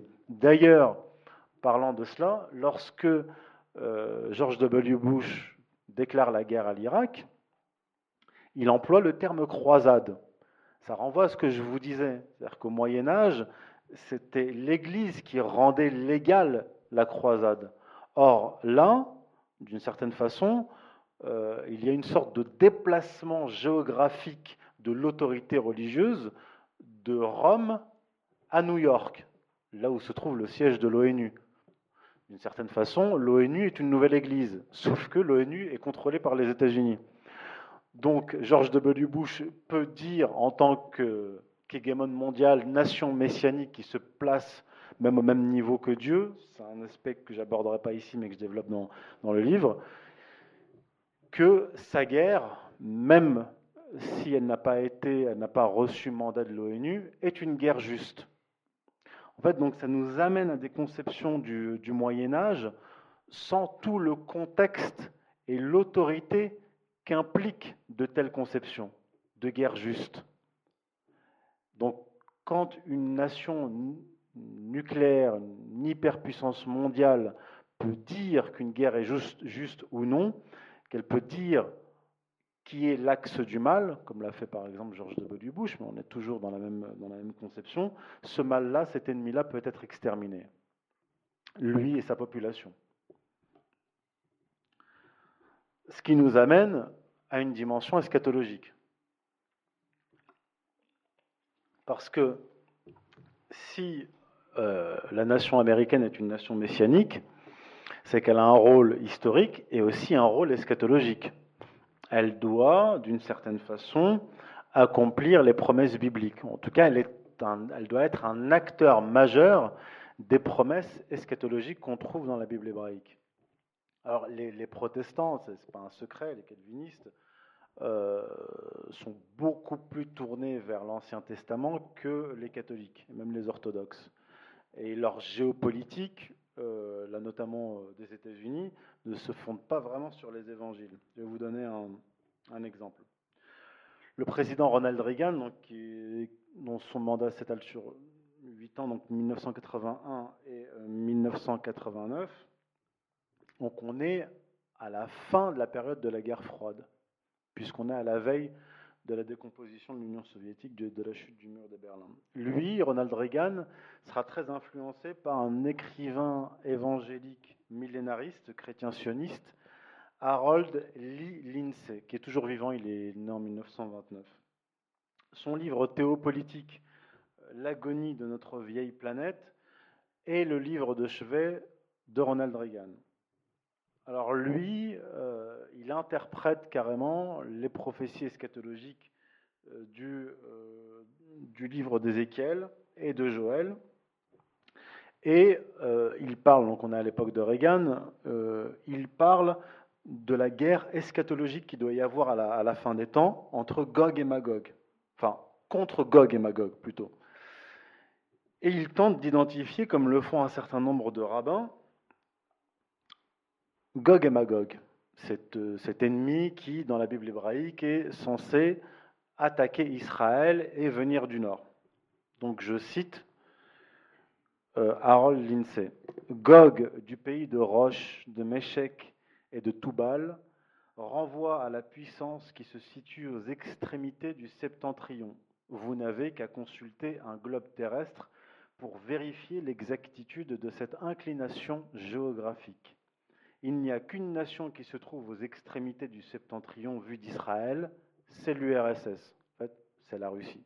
Euh, quand vous écoutez des rabbins, euh, les rabbins qui traitent euh, d'eschatologie, de la fin des temps et de cette fameuse guerre, pratiquement tous identifient, ils ont plusieurs ennemis, hein, parce que vous avez les les descendants des ennemis ontologiques euh, du peuple juif selon les rabbins, euh, Edom, Ishmaël, etc. Donc tout le monde a sa place. Hein. Euh, ils ont même réussi à interpréter comme étant leur ennemi la Corée du Nord ou la Chine, comme cet ennemi, venant de l'extrême de l'extrême-orient. Alors Ronald Reagan, lui,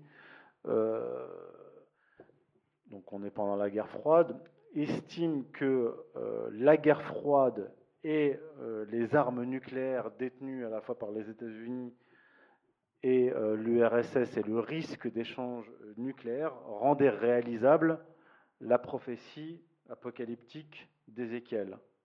Cette prophétie qui annonce une armée mondiale livrant bataille finale à Israël. Et dans la conception de ces dirigeants américains, ce sont les États-Unis qui doivent protéger Israël contre cet ennemi. Selon eux, les États-Unis, notamment les, évangéliques, je ne parle pas des, isolationnistes représentés par Trump, mais qui ont n'a pas déclaré de guerre durant son mandat. Il a essayé de retirer des troupes. Il a, réussi à en retirer un certain nombre de, Syrie. C'est lui qui avait pris la décision de retirer des troupes d'Afghanistan, mais c'est Biden qui l'a réalisé. Mais euh, le commandement militaire euh, états-unien a très souvent désobéi. Bref, je ne vais pas rentrer dans le détail. Peut-être qu'on aura l'occasion d'échanger. Donc, euh, selon ces évangéliques et selon un certain nombre de rabbins, la Russie fait partie de ses ennemis et même représente Gog et Magog qui attaqueront, qui attaquera Israël à la fin des temps. Donc, c'est une géopolitique millénariste et manichéenne où l'ennemi est dépeint en tant qu'incarnation du mal, mais euh, par exemple dans le cas de Saddam Hussein lors de la première guerre du Golfe, il était euh, appelé, qualifié d'antéchrist. Euh, antéchrist, Hitler, etc. C'est à peu près tout le monde y a eu droit. Mais c'est quand même un langage lexical qui en dit long sur, sur leur vision de la politique.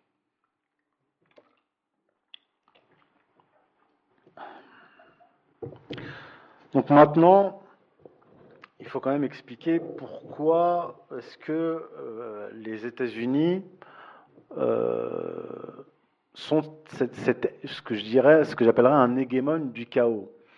Euh, je disais tout à l'heure que les États-Unis ne sont pas un empire parce que le propre de l'empire, c'est donc l'empire, c'est une nation élargie, disons, et lorsqu'elle n'intègre pas des vassaux à sa nation, elle fait en sorte de faire, euh, d'assurer la, paix, pacification, et le commerce, la prospérité. Or, euh, les États-Unis euh, ont une politique qui se distingue de celle de l'Empire en ce qu'elle détruit ses propres vassaux.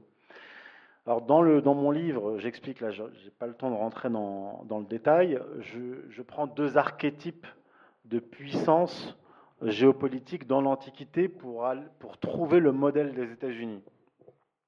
L'archétype euh, de l'Empire, c'est Rome.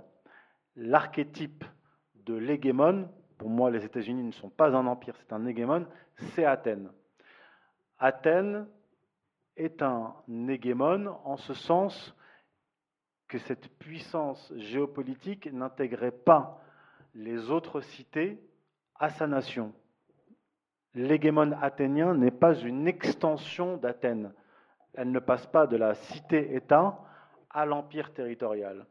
Elle euh, soumet les cités, les, autres cités euh, les, autres cités grecques, en maintenant une distinction entre les Romains et les autres. On ne peut pas entre les, entre les citoyens athéniens et les citoyens des autres cités. On ne pouvait pas, par exemple, devenir citoyen d'Athènes tout comme on ne pouvait pas devenir un citoyen de, Sparte. Donc il y avait une sorte d'inégalitarisme anthropologique inscrit chez Athènes, ce qu'il n'y avait pas chez Rome, à, Rome. À Rome, dans la famille romaine, on peut adopter des enfants qui ne sont pas issus de la famille, alors que chez les Athéniens, on ne peut adopter un garçon que si on ne peut pas avoir euh, nous-mêmes d'enfants mâles, etc. Bref. Donc, ce qui va donner euh, un modèle euh, impérial romain qui intègre qui peut intégrer les autres, les autres populations et en faire des citoyens. Par exemple, vous avez eu Septime Sévère, un grand empereur romain qui était d'origine numide, berbère, comme d'ailleurs euh, d'ailleurs Saint Cyprien ou, ou Saint Augustin. Vous pouvez devenir citoyen romain. On ne peut pas devenir citoyen d'Athènes.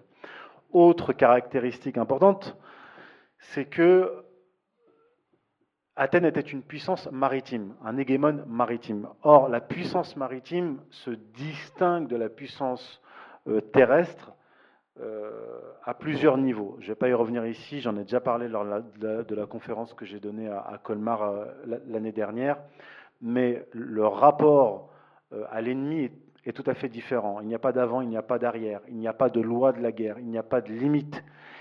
Et on peut utiliser chose importante, on peut utiliser l'économie comme arme de guerre, l'embargo, etc. Ce que pratiquait de façon extensive Athènes à l'époque et que pratiquent aujourd'hui euh, les États-Unis. Et d'ailleurs, vous verrez dans le premier chapitre de, mon livre, j'identifie l'ancêtre de l'OTAN, c'est-à-dire l'OTAN en tant qu'organisation supranationale, carcérale, pour les nations européennes, trouve son modèle parfait dans l'Antiquité. Je vous laisserai le, soin de, le découvrir euh, dans mon livre. Donc on a, avec les États-Unis dans son rapport à l'Europe, regarde qu'il est.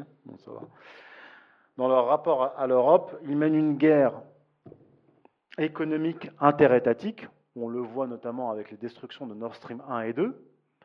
L'Allemagne est-elle une vassale des États-Unis ou est-elle l'ennemi des États-Unis Ou est-elle les deux? C'est-à-dire qu'avec l'hégémon, la distinction entre amis et ennemis est très difficile à établir. On a une guerre de la finance, euh, je dirais, judéo-calviniste, qui, se mène à l'intérieur de cette guerre interétatique.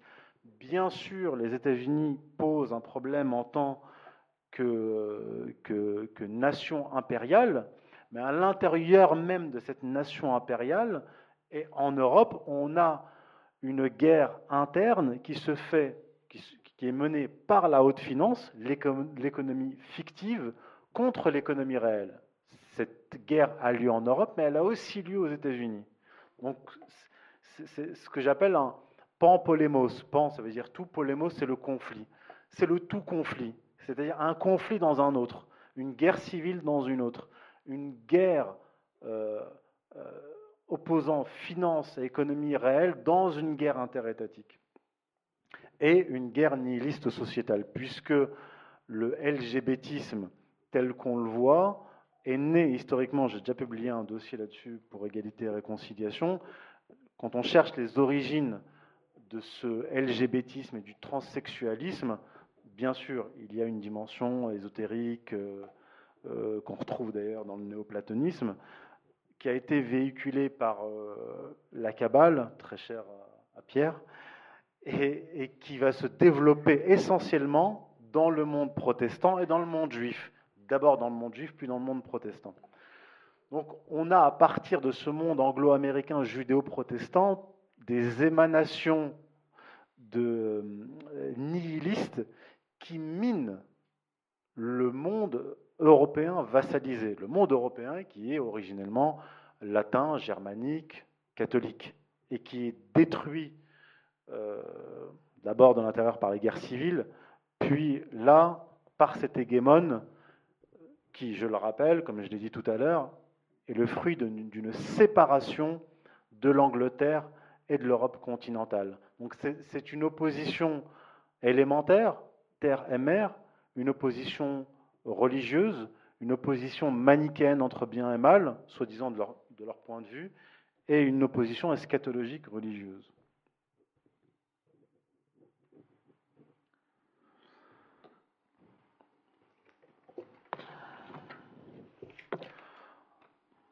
Alors, pour, pour conclure, pourquoi ce euh, nihilisme états-unien qui ravage le monde? Il y a une dimension que j'aborde très profondément dans, mon livre, que je vais aborder ici euh, rapidement, c'est le rapport à la loi. L'Europe, euh, jusqu'à une période récente, était euh, constituée de, du droit continental. le monde traditionnel est fondée sur la loi naturelle, la loi de Dieu, de laquelle découle la loi civile, etc. Or, du point de vue américain, si la terre américaine est la terre des origines du monde, c'est-à-dire l'Éden, cela signifie que c'est une terre, un lieu exempt de droit. C'est d'ailleurs ce qui explique pourquoi les Européens, après la découverte du Nouveau Monde, s'y confrontaient, s'y affrontaient en Amérique, et le droit européen n'avait pas cours dans le Nouveau Monde, parce qu'il y avait inconsciemment l'idée en Europe, tout particulièrement chez les Anglais, que le monde, l'Amérique, le Nouveau Monde, est le monde ancien, édénique, avant le premier péché, et donc, avant la loi. Avant le péché, dans le Jardin d'Éden, il n'y avait pas de loi, puisqu'il n'y avait pas de mal. Et l'Amérique est doublement un, un hégémone anomique, c'est-à-dire absence de loi, parce que c'est à la fois la, nation qui s'enracine dans le monde soi-disant édénique et la, et la nation messianique de destination, c'est-à-dire qui nous mène à la fin des temps et qui est une actrice eschatologique.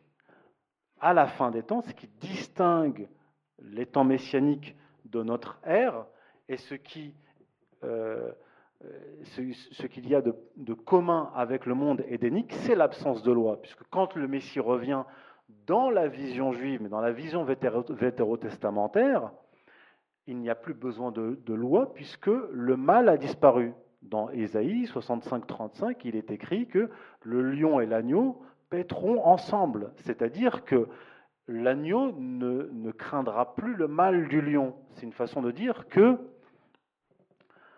le mal aura disparu et par conséquent, la loi sera, ne sera plus nécessaire. Je l'ai dit tout à l'heure, euh, on a euh, chez, euh, chez, chez Locke cette fameuse phrase au commencement était l'Amérique.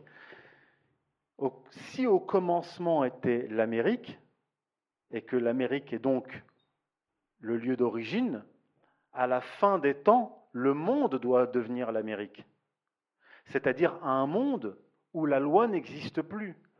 D'où l'espèce de bascule théologico-juridique des États-Unis qui passe à la fois d'un isolationnisme à un pan-interventionnisme, mais un pan-interventionnisme qui nie la loi dans le monde extérieur. Ce qui explique pourquoi la CIA, par exemple, euh, ouvre des camps et pratique la, torture de façon extensive en dehors de son territoire. C'est aussi une vieille conception anglaise. Chez les Anglais, le roi d'Angleterre est soumis à la loi anglaise sur l'île, mais sur mer et sur les possessions anglaises, il a tous les droits. Donc il y a une conception extrêmement importante, fondamentale, dans le rapport de la loi à l'Amérique, qui nous amène tout droit avec la violation notamment du droit international, vers un monde anomique et même antinomique. Ce qui fait de l'Amérique, on peut le dire, une nation antichristique. Alors, j'ai pris des notes durant l'intervention de, de, Pierre, donc je vais utiliser les 10 minutes euh, qui me restent pour répondre euh, à certains points, et puis euh, ensuite on passe aux questions-réponses. Voilà. Alors, et pour répondre, je vais simplement poursuivre sur mon propos et vous allez voir que euh, les convergences et les divergences vont commencer à apparaître. Alors je disais que les États-Unis euh, sont un, un l'empire, disons l'hégémone anglo-américain est un hégémone et qui vise euh, la domination du monde sans partage. Il y a un auteur que nous connaissons tous les deux, que nous, que nous avons déjà cité, c'est Mackinder, Mackinder, donc euh, un des pères de la géopolitique euh, britannique, donc qui écrit un, article euh, fondamental en 1904, c'est le pivot géographique de l'histoire, dans lequel il explique que, en gros, il faut que l'objectif multiséculaire de la Grande-Bretagne, c'est de dominer le monde. Pour dominer le monde, il faut contrôler le Heartland, donc le, cœur de, l'Eurasie. pour contrôler le Heartland, il faut contrôler l'Europe, qui est une tête de pont, et qui contrôle l'Europe contrôle le, le, Heartland, qui contrôle le Heartland contrôle l'île monde, qui contrôle l'île monde contrôle le monde. Or, il y a un problème fondamental du point de vue anglo-américain, c'est qu'il y a une, nation qui occupe la place de ce qu'il appelle le toit du monde, la Russie, dont il faut se débarrasser. Donc, on est dans une vision euh, unipolaire sans partage. Quand Pierre parle de, mondialisme et qu'il dit que l'objectif du mondialisme, c'est d'instaurer un monde unipolaire, c'est une vision religieuse avec un gouvernement mondial, il a tout à fait raison. Là où je pense on, on diverge, c'est sur les blocs continentaux. Euh, Pierre, si, je ne me trompe pas, hein. je, vais parler à ta place et tu, me corriges. Donc, euh, pour, pour Pierre, il y aurait deux projets distincts, mais qui viseraient à peu près la même chose. Un monde unipolaire, un seul bloc, monde unifié, c'est le projet anglo-américain judéo-protestant, et il y aurait un autre projet qui est celui de la constitution de grands blocs continentaux, qui serait une autre forme de mondialisme. Euh, là on, est en désaccord. Parce que euh, je vais me référer à un autre géopolitologue, cette fois-ci euh, allemand. je suis un petit peu germanophile, moi aussi. Karl Haushofer. Karl Haushofer est un, des pères, un des maîtres de la géopolitique, qui a été beaucoup influencé par le, le, géographe Friedrich Ratzel, qui a été très actif dans les années 20, 30 ça a été un général qui a beaucoup voyagé, notamment au Japon. Et lui, ce qu'il dit, c'est que c'est très intéressant. Il dit, en gros, les anglo-américains avaient vu venir le danger de la création de blocs continentaux avant même que nous y pensions. Quand il dit nous, il parle de l'Allemagne, il parle de la Russie, et il parle à l'époque du Japon, qui était la grande puissance asiatique de l'époque. Aujourd'hui, quand on lit Japon, il faut, quand on lit Japon dans les années 20-30, il faut penser aujourd'hui à la Chine. Et il dit que dès, euh, le 19e siècle, les Britanniques y pensaient. Il, cite par exemple Lord Charleston, qui a été euh, Premier ministre de l'époque victorienne, donc britannique, à deux reprises, qui en 1851, lors d'une crise euh, ministérielle, a déclaré quels que soient nos rapports euh, difficiles avec la France, nous devons les maintenir parce que derrière, il y a la Russie qui veut, qui pourrait, pas qui veut, qui pourrait bâtir une alliance transcontinentale continentale de l'Europe à l'Asie.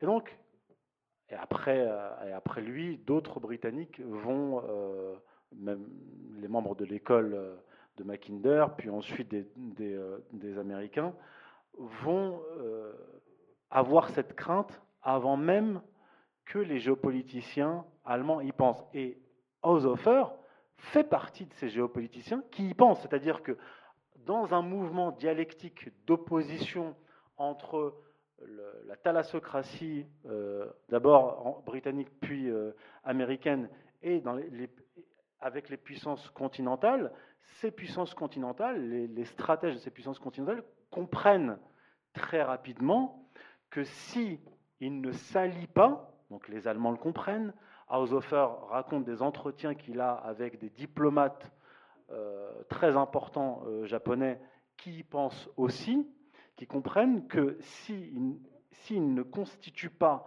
une grande alliance euh, continentale, ils vont, pour reprendre l'expression des, Britanniques, enserrer le continent tel un anaconda. C'est enserrer, étouffer, briser. Et donc on a, euh, Pierre en a beaucoup parlé dans ses travaux, euh, le projet d'éclatement, d'éclatement des nations. Et en tant que spécialiste d'éclatement des nations, tu as compris et tu as fait comprendre que l'éclatement des nations était une étape qui faciliterait l'avènement d'un gouvernement mondial, un monde, un monde unipolaire. Et en fait, je pense, ce que je constate en lisant euh, ces auteurs, c'est que très rapidement, ils comprennent que pour survivre, les puissances continentales, pour survivre, elles doivent s'allier. C'est pour ça que quelqu'un comme Haushofer va euh, s'opposer à Hitler. D'ailleurs, je crois que leur dernière rencontre remonte à 1938, euh, et puis euh, les SS ont assassiné son, fils.